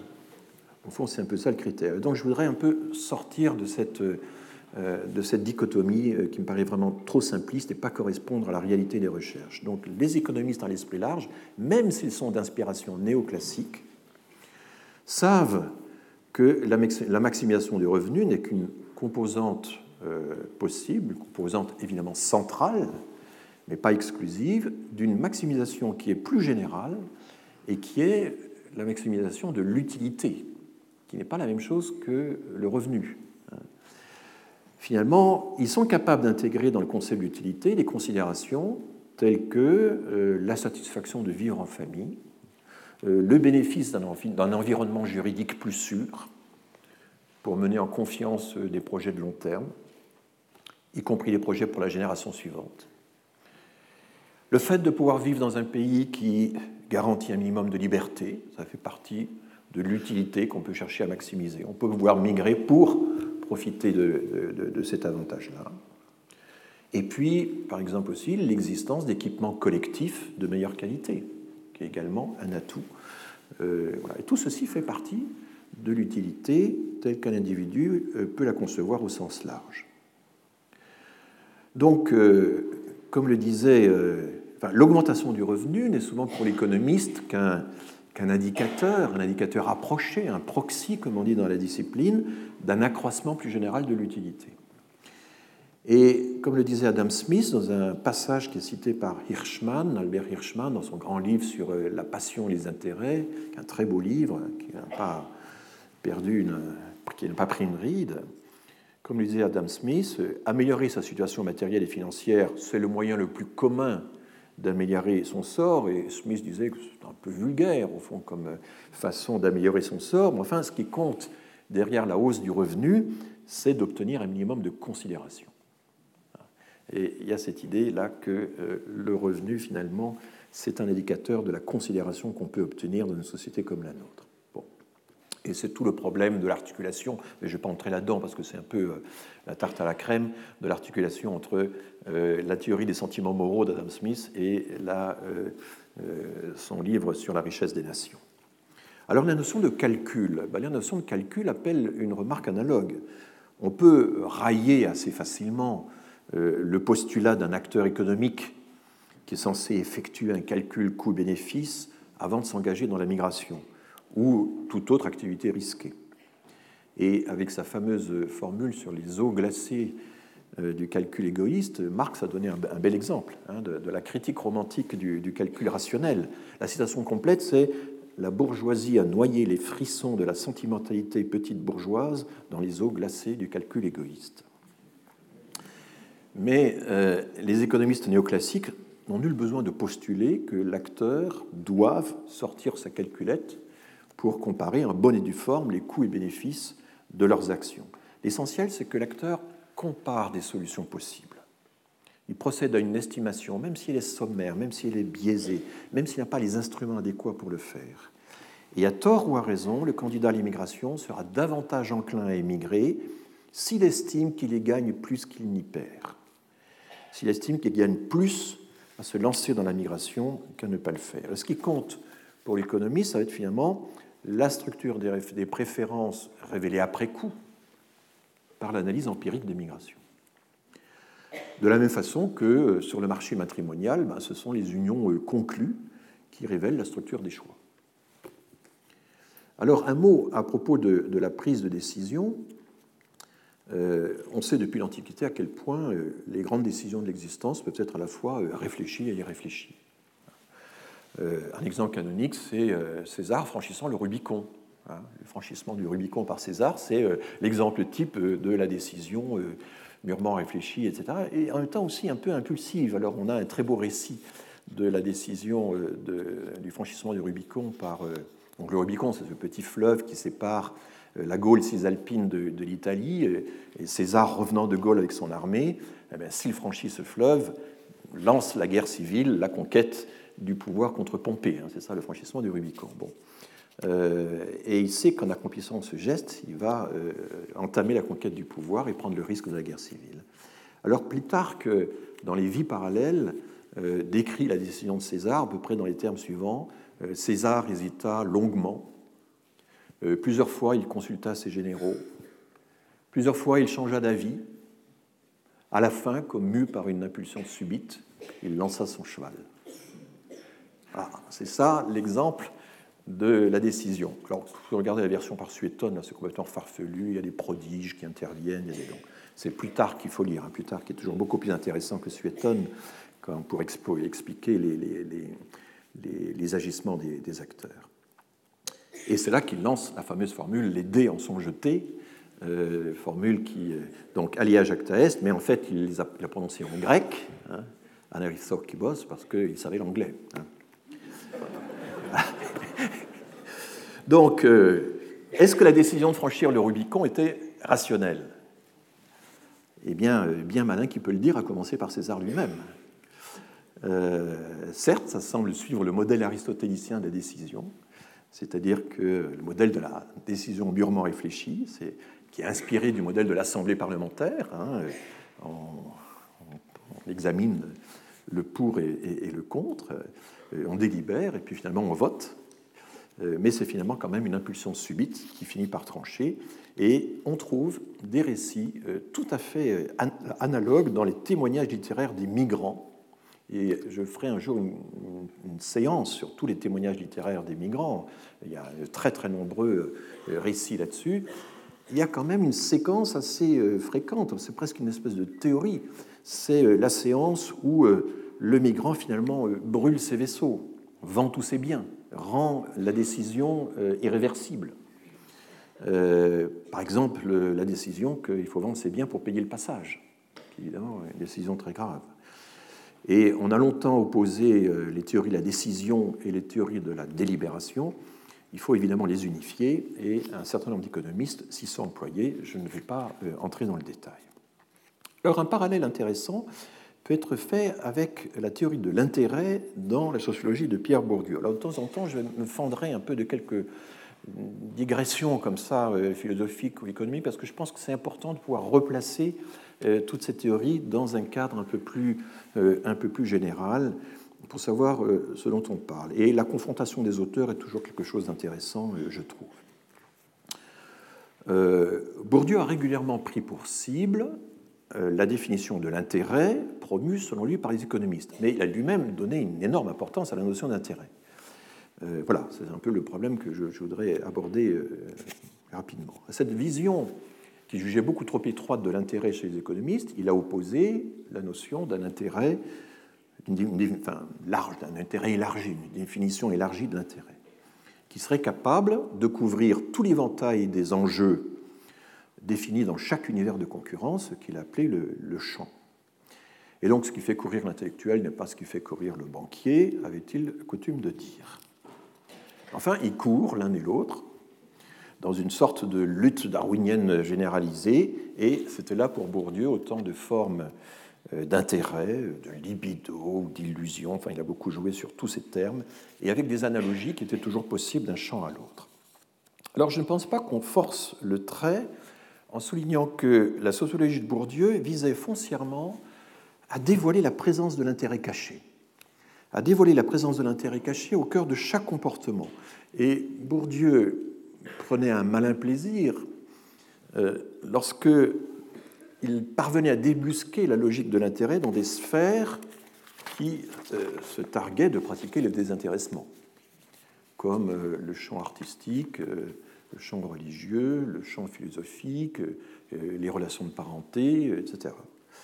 Et derrière la logique libérale, grand seigneur du don gratuit, cher à Marcel Mauss, il y a toujours, il y avait toujours pour Bourdieu l'espoir plus ou moins avoué d'un retour sur investissement, quitte à ce que le retour se fasse sous une autre forme, quitte à ce que le retour accroisse le capital de relation, et que donc le sacrifice économique se convertisse en un gain euh, en relation, quitte aussi à laisser euh, passer suffisamment de temps pour que euh, le retour attendu ne prenne pas la forme d'un calcul d'intérêt. Donc il y a tout un jeu là-dessus. Et les relations familiales n'échappaient pas à cette logique de l'intérêt. Pour Dieu, citer, moi ça m'avait toujours frappé, citait très souvent, lorsqu'on lui parlait des, relations de parenté, l'oncle à héritage. C'est-à-dire l'idée qu'on fréquente dans toute l'arborescence de la parenté et les, consanguins, les alliés, on a tendance à fréquenter les gens dont on attend quand même quelque chose, dont on espère quelque chose, euh, soit de leur vivant, soit à titre posthume. Et donc ce parent avec qui on cultive les liens dans un espoir de retour, euh, voilà, quand je voyais le film Le Viager, je trouvais que tous les personnages qui gravitaient autour de Michel Serrault étaient très bourdieusiens. Euh, bon, il y a euh, contre cette vision des choses, il y a la, vision de, plusieurs auteurs hein, qui disaient mais il y a peut-être quand même dans la vie des occasions où on fait des choses pour rien. par exemple, on peut s'occuper d'un vieux parent, même s'il ne vous laissera absolument aucun héritage, ou peut-être plutôt des ennuis que des, avantages. Il arrive quand même que dans la vie, on fasse quelque chose sans espoir de retour, et c'est même assez fréquent dans euh, les relations familiales, et pas seulement. Et euh, alors là, il faut lire, et j'avais déjà commencé à citer, le, très beau livre d'Albert Hirschman sur, euh, je vais peut-être enlever la, on peut le laisser, le livre d'Albert Hirschman sur les passions et les intérêts. C'est un livre publié en 1977 et Hirschman montre comment, dès la fin du, 19e, du, XVIIe siècle, la fin du XVIIe siècle, les moralistes français, dont La Rochefoucauld est un, bel exemple, avaient pris un malin plaisir à dégager le ressort égoïste des actions qui étaient en apparence les plus altruistes. Vous savez que La Rochefoucauld, c'est une œuvre collective. Hein.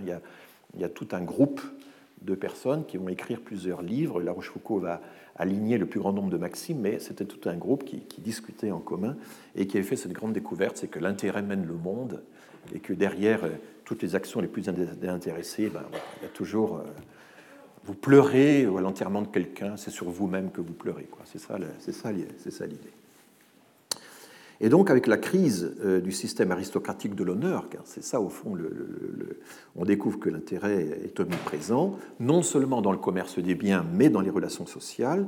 Et avec cette conséquence positive, montre Hirschman que pour les gouvernants, les comportements intéressés, eh bien, ce sont des comportements euh, prédictibles, euh, à la différence des comportements passionnels euh, comme les passions religieuses, par exemple, hein, on pense au radicalisme maintenant, les passions guerrières, etc. Au moins, l'intérêt, c'est quelque chose qui permet de prédire la conduite des gens et qui accroît leur gouvernabilité.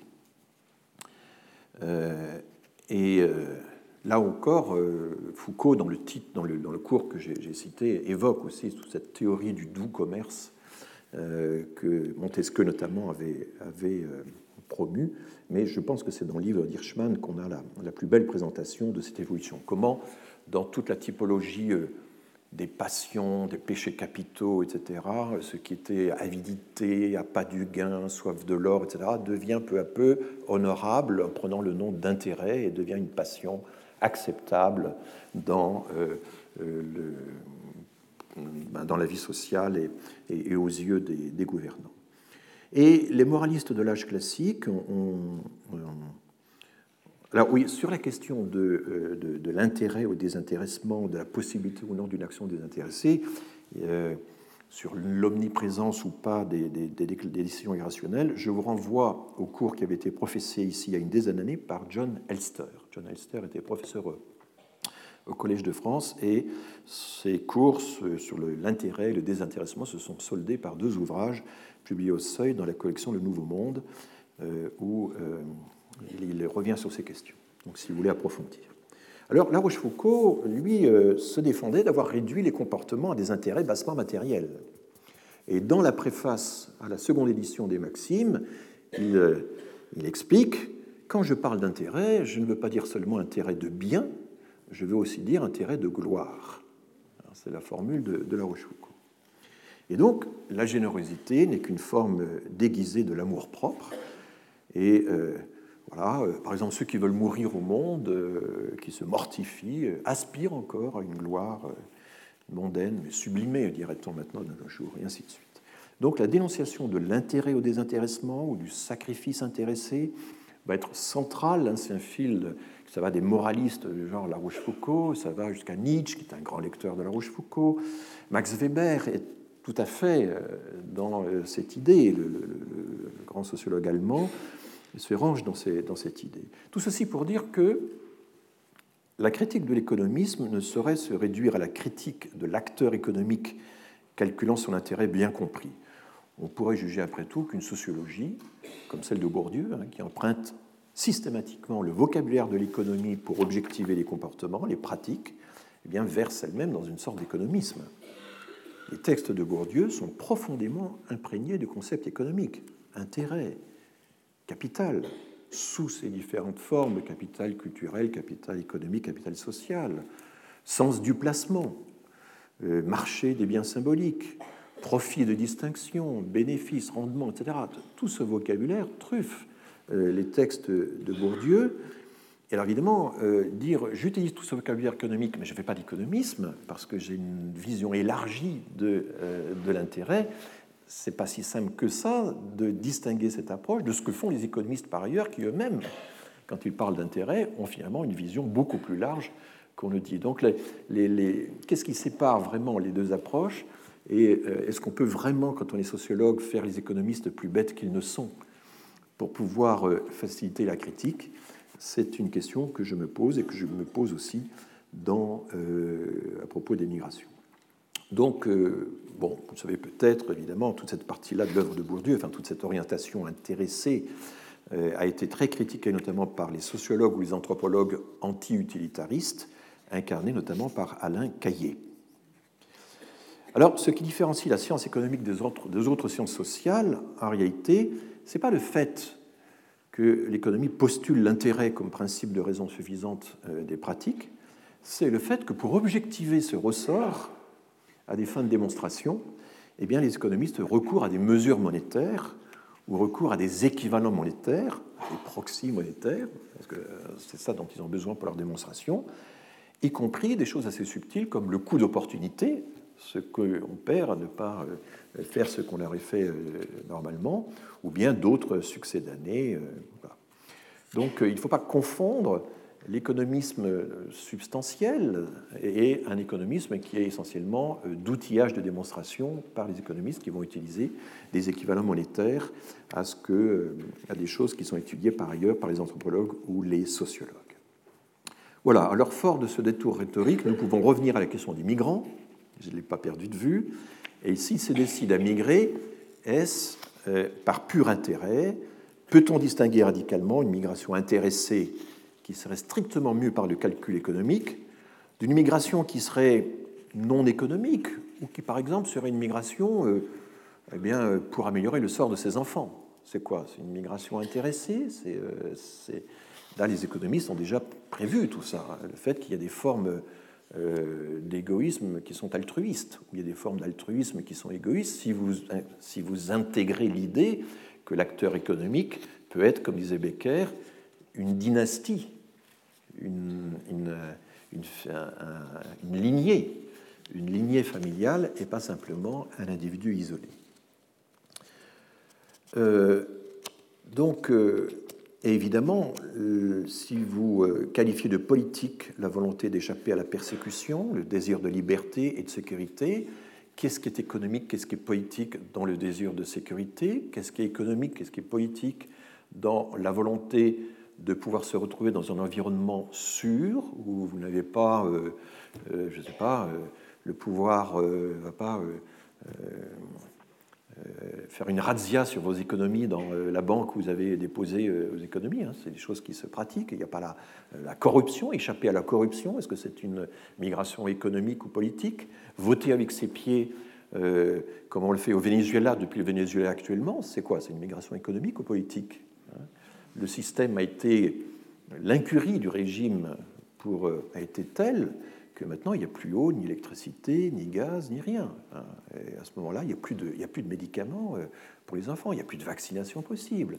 Alors, chaque jour, vous avez 70 000, 80 000 personnes qui franchissent le Puente Internacional Simón Bolívar, qui est le grand pont qui relie euh, la Colombie euh, au Venezuela.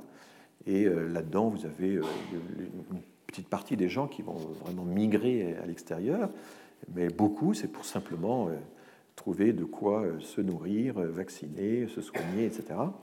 Qu'est-ce que c'est ça? C'est une migration économique ou politique? Alors au début, il n'y avait que les riches qui migraient, qui quittaient le Venezuela? Aujourd'hui, c'est tout le monde, c'est les pauvres. On estime à l'heure actuelle, selon les derniers des comptes qui ont été faits aux frontières, que la migration hors du Venezuela, de Venezuela, c'est plus important que la migration hors de Syrie.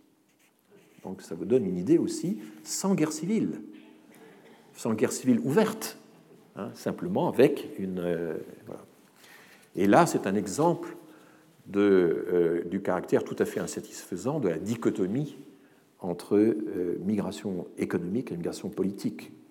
Il y a du calcul dans la migration politique, comme il y a du calcul dans la migration économique, il y a de la contrainte, il y a du choix. Enfin, comment voulez-vous démêler tout cela? Alors, la deuxième théorie qui a été examiné par euh, Douglas Massey dans sa revue de l'art, c'est ce qu'il appelait la nouvelle économie de la migration. L'expression existait déjà. Et qu'est-ce que c'est que la nouvelle économie de la migration? Alors, je vais vous le dire tout de suite, pour moi, je ne sais plus si j'avais mis ça, non, ça c'est autre chose. Oui, voilà. Euh, bon, je reviendrai sur ces. Je vais éteindre la nouvelle économie de la migration, c'est euh, une variante, en réalité, du modèle néoclassique, mais à qui on attribue le mérite d'avoir remis en cause le caractère irréaliste de l'approche néoclassique. Et son principal promoteur, dans les années 90, fut le chercheur israélien Oded, O-D-E-D, Stark, S-T-R-K. C'est en tout cas ainsi qu'il est reconnu dans la revue des théories de la migration due à Douglas Massey. Alors, les économistes que j'ai interrogés euh, sont moins affirmatifs à ce sujet euh, sur le caractère vraiment innovant qui a été apporté par Odette Stark. Euh, que fait Odette Stark? C'est un, auteur extrêmement imaginatif, très productif, qui sont rendus un peu insupportables aux yeux de ses, de ses collègues, mais c'est assez fréquent dans les, dans les, dans les professions, ce n'est pas un signe très distinctif. Et euh, du coup, c'est très difficile d'avoir une vision objective et, neutre de l'apport de Stark euh, en la matière. Donc moi, je lis, je ne connais pas le personnage, je le lis et j'essaie de comprendre en quoi il se distingue ou pas euh, des auteurs que j'ai précédemment cités. Oded Stark insiste d'abord sur le fait que la décision de migrer n'est pas le fait d'un individu isolé, mais résulte d'une décision familiale. Et c'est considéré comme étant son principal apport, alors que, je l'ai souligné, Jacob Mincer avait déjà développé toute une théorie de la négociation entre conjoints sur la décision de migrer et qui pergagne dans le couple à migrer. Euh, Stark insiste ensuite sur le fait, c'est un deuxième apport qui n'a rien à voir avec le précédent, que euh, le ressort de la migration n'est pas simplement l'écart net de revenus entre euh, zone d'origine et zone de destination, mais que c'est la perception du revenu relatif au sein de la société de départ. au fond, le revenu relatif, qu'est-ce que c'est? C'est est-ce que mon revenu euh, est en train de, s'écarter anormalement ou injustement euh, du revenu de mes voisins? Et si je constate que tel ou tel de mes voisins a migré et puis revient en grand seigneur pendant les vacances, achète les terres environnantes, embauche des salariés pour cultiver les terres à sa place, etc., je me dis pourquoi lui et pas moi hein? Ça, c'est la grande, une des grandes passions humaines, hein, c'est pourquoi lui et pas moi, pourquoi elle et pas moi vous relisez Othello euh, à cette, euh, et vous apercevez que le vrai jaloux, c'est pas Othello, c'est Iago. Pourquoi a-t-il été nommé lieutenant et pas moi C'est lui le vrai jaloux dans Othello. Bon, eh bien, euh, Odette Stark, c'est pareil.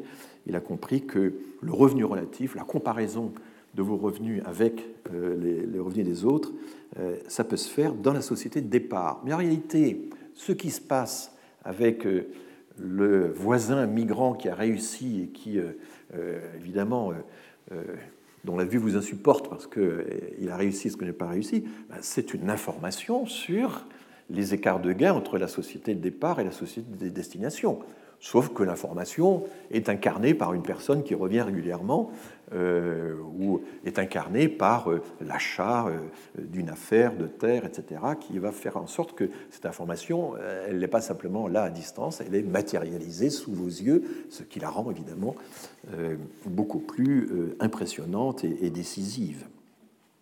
Donc, c'est les conditions dans lesquelles l'information est obtenue qui euh, sont modifiés. C'est ça l'apport euh, de Stark à, à cette partie-là de la théorie. Donc, ces considérations, la famille comme unité de décision, la prise en compte du revenu relatif, la comparaison de vos revenus sur place et pas simplement avec, directement avec le pays de destination, sont évidemment précieuses, mais très franchement, je ne pense pas qu'elles nous fassent sortir du modèle néoclassique élargie, et déjà suffisamment élargie, je crois qu'il serait plus juste de dire qu'elle spécifie davantage le modèle et donc en améliore le pouvoir explicatif. En réalité, euh, le passage de l'individu à la famille comité de décision, je l'ai dit, a été euh, accompli déjà à partir d'une thématique initiée par Jacob Minzer, mais euh, Gary Becker lui-même, dans un très grand article, qui est un de ses articles les plus cités, c'est vraiment une des œuvres les plus citées de Gary Becker, un article de 1965 sur la théorie de l'allocation du temps. Hein, la théorie de l'allocation du temps, c'est comment, en fonction de euh, mon capital humain, de mes opportunités, ben, je vais arbitrer entre, ben, par exemple, euh, valoriser mon diplôme sur le marché du travail ou passer du temps à élever mes enfants.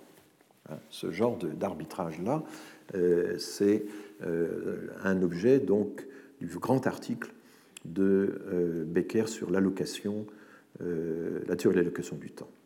Et la théorie dite aujourd'hui du modèle collectif de décision, j'ai retrouvé son nom, c'est Pierre-André Chiappori, Chiappori est un développement, comme Chiappori lui-même le reconnaît, il a publié un article de reconnaissance d'hommage à, Gary Becker sur cette question-là, est clairement perçu comme un élargissement de l'héritage de Becker. Donc, euh, le passage du revenu absolu au revenu relatif euh, permet finalement de saisir par quelle médiation concrète le candidat potentiel à la migration peut estimer l'ampleur des écarts de gains avec le pays de destination. Euh, on reste dans la logique strictement économique des comparaisons de revenus. voilà finalement ce apporté, qu'a apporté essentiellement la nouvelle économie de l'immigration et pour ma part, j'ai beaucoup de peine à comprendre, mais de cette manière, c'est en quelque sorte un développement de la théorie néoclassique qui permet aux anthropologues ou aux sociologues de euh, critiquer la néoclassique en faisant comme si c'était un développement euh, extérieur. En réalité, on reste, et c'est pour ça que je, garde ce schéma, peu importe tout ce qui est souvent présenté comme étant toute une série de théories différentes, les modèles de gravité, les modèles push-pull, euh, la théorie des, euh, des, systèmes migratoires, je vous en parlerai, macro, micro, tout ça, en réalité, c'est finalement très souvent une, même famille de modèles. Euh, j'en reparlerai de façon plus précise encore tout à l'heure. Alors, je vais ici, pour terminer, je regarde un petit peu l'heure, j'ai encore 20 minutes. Et nous allons euh, parler d'un sujet qui est évidemment fondamental dans la théorie de la migration, c'est qu'en fait, l'objectif de la théorie de la migration, c'est d'expliquer pourquoi tout le monde ne migre pas.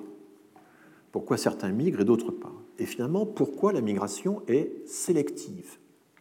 C'est le grand terme. Il y a une sélectivité de la migration. N'importe qui ne migre pas. Et euh, il faut regarder, euh, essayer de comprendre quelles sont les ressources, ou quelles sont les ressources euh, individuelles, familiales, collectives éventuellement, qui font que certains vont migrer et d'autres pas. Et donc, avant, donc, le phénomène migratoire, c'est un peu une espèce de concours où il y a beaucoup d'appelés et peu d'élus. Mais avant d'étudier le processus de sélection, essayons de regarder un petit peu les faits. Est-ce qu'on a une idée du décalage entre les intentions de migrer et les réalisations. Ce qu'on pourrait se dire après tout, bah, qu'il suffirait pour cela d'aller interroger les intéressés au pays de départ dans différentes régions du monde. Eh bien, on dispose depuis euh, une dizaine d'années d'un indicateur mondial construit par l'Institut Gallup, qui est présent dans le monde entier, qui a des filiales dans le monde entier.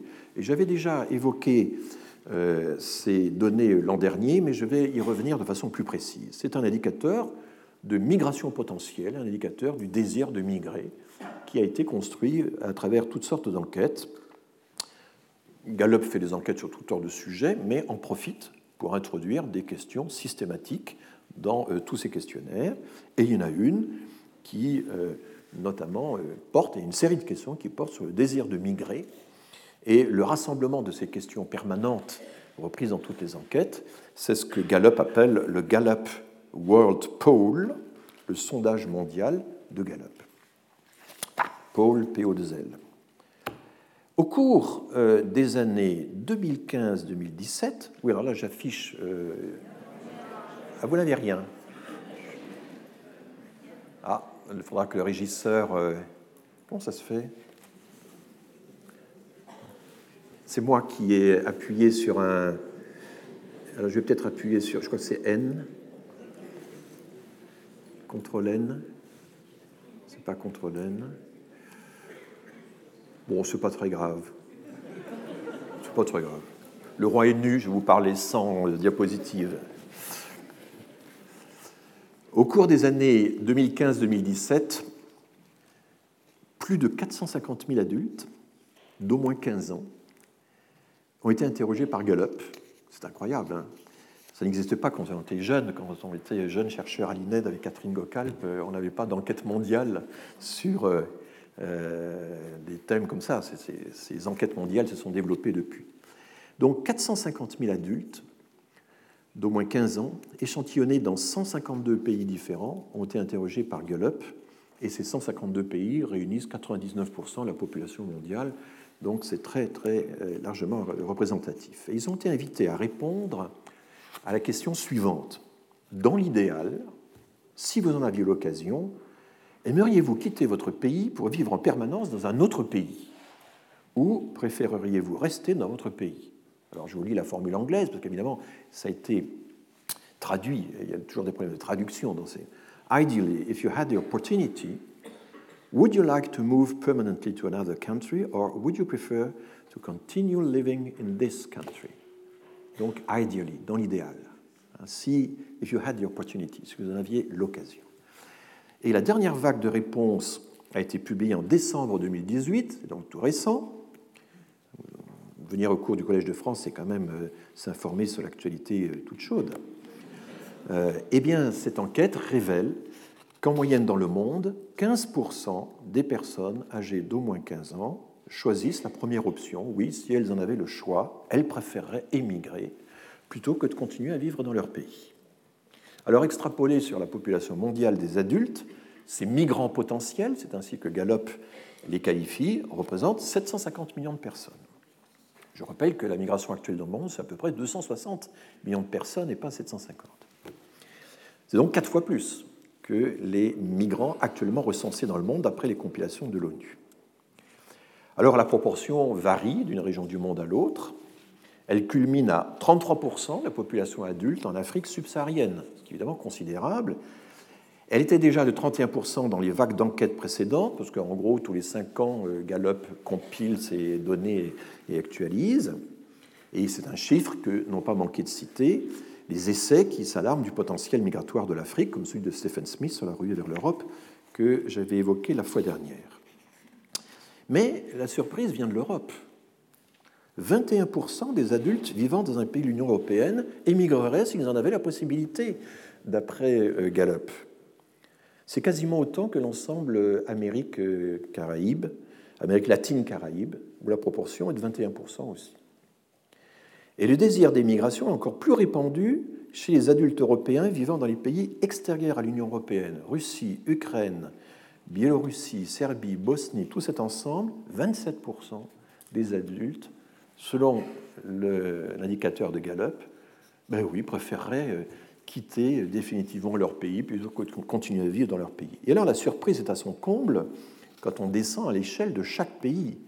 Les Européens qui affichent dans l'enquête Gallup la plus forte propension à immigrer, toujours dans les années 2015-2017, sont les Italiens.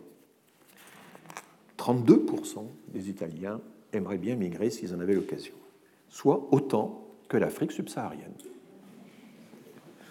Malgré le gouffre qui sépare les niveaux de vie respectifs, parce qu'en gros, le niveau national brut par tête est 25 fois plus élevé hein, euh, en Italie qu'en Afrique subsaharienne, c'est 40 000 euh, euros contre 1400. Bon.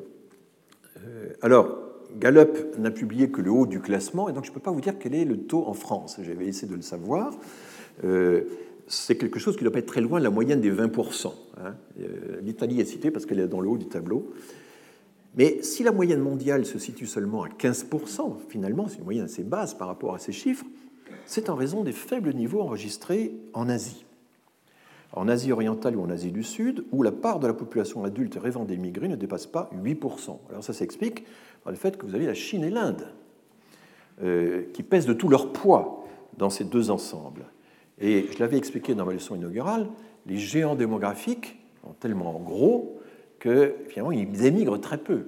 Hein. Euh, vous prenez euh, l'Indonésie, les États-Unis qui en font partie, vous prenez le Nigeria, vous prenez la Chine, vous prenez l'Inde, il y a quelques pourcents. La Chine, c'est même pas 2% de la population chinoise qui a immigré. Alors évidemment, ça fait de grosses diasporas chinoises tout de même, mais, puisqu'ils sont 1 milliard 330 millions, quelque chose comme ça. Mais euh, en fait, c'est la migration interne qui permet effectivement de satisfaire les désirs de migration. Et donc, les Indiens ou les Chinois n'ont pas globalement un désir de migrer très fort. Donc, en moyenne, l'Asie n'a que 8% de désir de migration ou de rêve de migration, vu la formulation de la question. Euh, alors, euh, euh, l'OIM, l'Organisation internationale pour les migrations, a examiné attentivement l'avant-dernière vague des données recueillies par Gallup sur le désir de migration. Donc, il y a une équipe de recherche de l'Office international des migrations, qui, était une, agence intergouvernementale et qui est devenue récemment une agence de l'ONU, pour essayer, ils ont eu accès aux détails des données euh, de l'Institut Gallup, pour essayer de voir ce qu'il en était de ce désir de migration. Et ils ont exploité les deux questions suivantes, que je n'ai pas encore citées, qui euh, sont quand même assez différentes et qui disent, alors ce n'est pas une question sur le désir, c'est une question sur le projet. Euh, je vous lis ça en anglais d'abord. Are you planning to move permanently to another country in the next 12 months or not? Donc, avez-vous, projetez-vous, are you planning, projetez-vous de, euh, de déménager de façon permanente d'aller euh, dans un autre pays dans les 12 prochains mois. Alors quand on pose cette question dans les 12 prochains mois, on se rapproche d'une question sur les flux, non plus sur les stocks. Hein. Ça, c'est important techniquement. Et donc, fatalement, les chiffres vont, baisser rien que pour ça. Et cette question-là, elle est posée uniquement pour ceux qui aimeraient quitter leur pays. Hein, c'est une question qui est conditionnelle. Ceux qui ont dit oui, euh, dans l'idéal, si j'en avais l'occasion, j'aimerais émigrer, on leur demande, mais alors est-ce que vous avez euh, l'intention, est-ce que, est -ce que vous projetez de le faire dans les 12 prochains mois? Et là, il y a 10% des 15% qui disent oui. Donc ça fait plus que 1,5% de la population mondiale. 15% disent oui, dans l'idéal, j'aimerais bien migrer. Ah oui, mais dans les 12 prochains mois, là, il n'y en a plus que 1,5%. Et puis, il y a une question suivante, qui est encore plus rude, sur les préparatifs qu'on pose à ceux qui ont répondu oui à la question précédente. Have you made any preparation for this move? est-ce que vous avez entamé des préparatifs pour euh, ce déménagement Donc c'est uniquement posé à ceux qui ont un plan pour un projet à 12 mois. Et il y a un tiers des 1,5% qui ont dit oui, j'ai commencé mes préparatifs. Un tiers de 1,5%, c'est 0,5%. Donc au total, le magnifique indicateur de migration potentielle de Gallup, qui est publié régulièrement, qui fait les unes des journaux, qui nous rendait compte l'Afrique subsaharienne. Mais finalement, quand on dit bon, euh, mais c'est sérieux, euh, vous allez faire ça dans les 12 mois et vous avez commencé à faire des préparatifs, il n'y a plus que 0,5% de la population mondiale qui dit oui. Donc ça veut dire qu'il y a non seulement loin du désir à la réalité, mais qu'il y a même loin du désir au projet.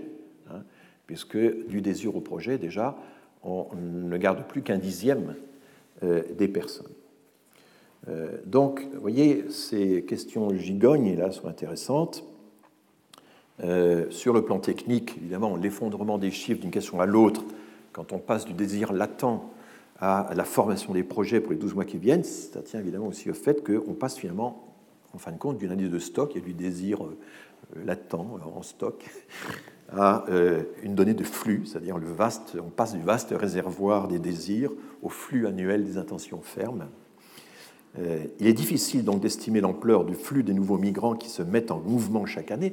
Oui, parce qu'on pourrait dire, mais alors comparons donc ce chiffre euh, au pourcentage de gens qui chaque année migrent. Hein. Je vous ai toujours dit qu'il y avait 260 millions de migrants dans le monde actuellement, mais on ne connaît pas très bien le nombre de personnes qui euh, s'engagent dans une nouvelle migration année après année. Parce que ces données de départ, de flux, il y a une quarantaine de pays dans le monde qui ne les ont pas, dont la France. Et donc on est obligé de faire des estimations. Et ce que font les chercheurs, c'est de faire des coupes euh, à intervalles réguliers dans euh, la statistique des stocks pour essayer d'en déduire des flux. Hein. Quelque chose qui, qui, peut se faire techniquement. Il y a une tentative récente, celle de Guy Abel. Guy Abel, c'est un, en anglais, et il estime que finalement les nouveaux migrants représentent chaque année dans le monde à peu près 40 millions de personnes. Et 40 millions de personnes, c'est 0,5% de la population mondiale. Donc là, les gens qui s'apprêtent à migrer, qui ont commencé les préparatifs pour migrer dans les 12 mois, selon le Gallup, ça correspond effectivement au flux annuel des nouveaux migrants qu'on a chaque année. Donc vous voyez que le réalisme de la question, la question devient réaliste quand on, évidemment, on la, on, la, pose. Ça veut quand même dire que les questionnaires, c'est très important de réfléchir à leur formulation. Hein. Euh, c'est une donnée évidemment fondamentale. Euh, trop souvent, euh, on oublie qu'il suffirait parfois d'ajouter quelques indications un peu concrètes pour que, voilà, je pense par exemple à toutes ces questions sur la réputation des institutions. Hein. Qu'est-ce que vous pensez de l'école, de l'armée, de la justice, etc. Eh bien, il y a un écart considérable entre la réponse à ces questions-là, qui en général sont très négatives, à euh, bon, mais votre collège et vous, vous avez eu affaire à la justice, comment ça s'est passé, etc., Et là, euh, quand on pose des questions concrètes sur ce qu'on a vraiment expérimenté, euh, les taux de rejet, de refus des institutions baissent considérablement. Donc, l'expérience directe, concrète, c'est autre chose qu'une idée générale qui, elle, est très informée par le débat public, par les médias, par etc. Alors quel sens donner en fin de compte un indicateur de migration potentielle construit par euh, l'enquête mondiale de l'Institut Gallup? Eh bien, au fond, il mesure l'image positive attachée à certains pays phares, à commencer par les États-Unis, qui focalisent à eux seuls 21% des désirs de migration exprimés de par le monde. Euh, c'est suivi du Canada et de l'Allemagne, 6% des désirs de la France et de l'Australie. 5% des désirs mondiaux de migration dans la première question sont dirigés vers la France. C'est plus que la Grande-Bretagne, 4%.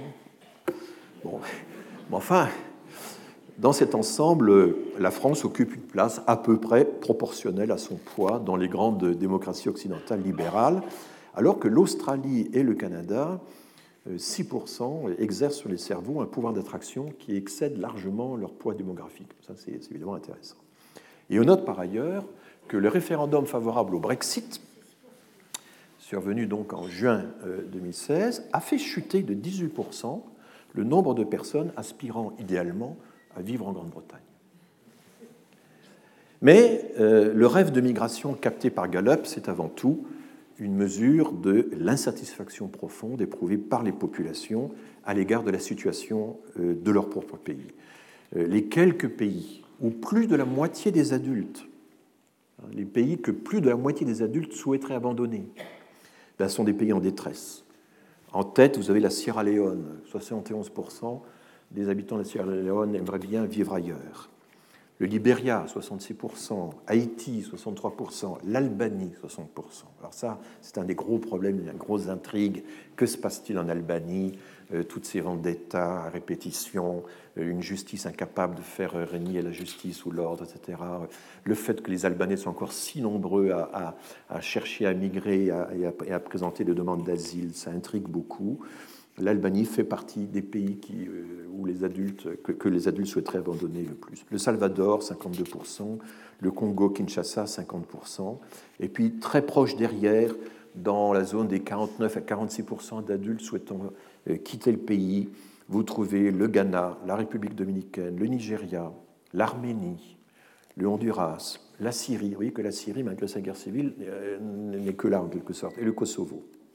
Alors évidemment, franchement, on peut nourrir quand même des doutes sur la capacité de l'Institut Gallup à mener des enquêtes représentatives fiables, face à face ou en ligne, dans des territoires qui sont dévastés par euh, la guerre civile, qui sont dévastés par la violence étatique, la violence privée, la corruption, les exactions de toutes sortes, euh, la ruine des institutions, les catastrophes naturelles comme Haïti, euh, chacun de ces facteurs évidemment pouvant exacerber l'expression des autres, donc, je ne sais pas trop comment Gallup fait pour faire des enquêtes dans, ces, dans de tels environnements.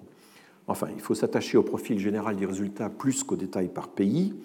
Et l'indicateur de migration potentielle de Gallup nous montre, à contrario, que le désir de migrer exprime un jugement plus qu'une volonté, un diagnostic plus qu'un projet. Et ce jugement est relatif au cadre national de référence nationale ou régionale au sens des régions du monde.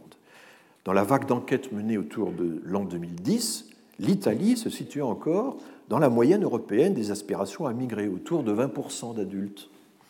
Est-ce un hasard si elle a grimpé à 33%, comme je vous l'ai dit tout à l'heure, après l'enlisement de la grande coalition de, centre-gauche euh, menée par Enrico Letta, on s'en souvient plus, en 2014, puis l'échec du gouvernement Rienzi en 2016, il faudrait évidemment mener euh, une étude plus précise pour tester ce genre d'hypothèse liant la montée du sentiment de défection, ou si l'on préfère le désamour à l'égard de son propre pays, à l'absence de perspectives sociologiques crédibles.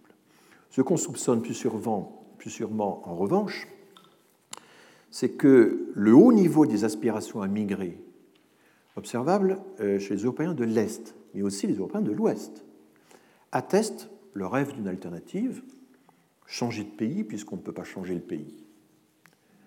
Et dans la triade des options conceptualisées en son temps par Albert Hirschman, exit, voice et loyalty, c'est-à-dire partir, protester, protester, en restant sur place ou se tenir à carreau.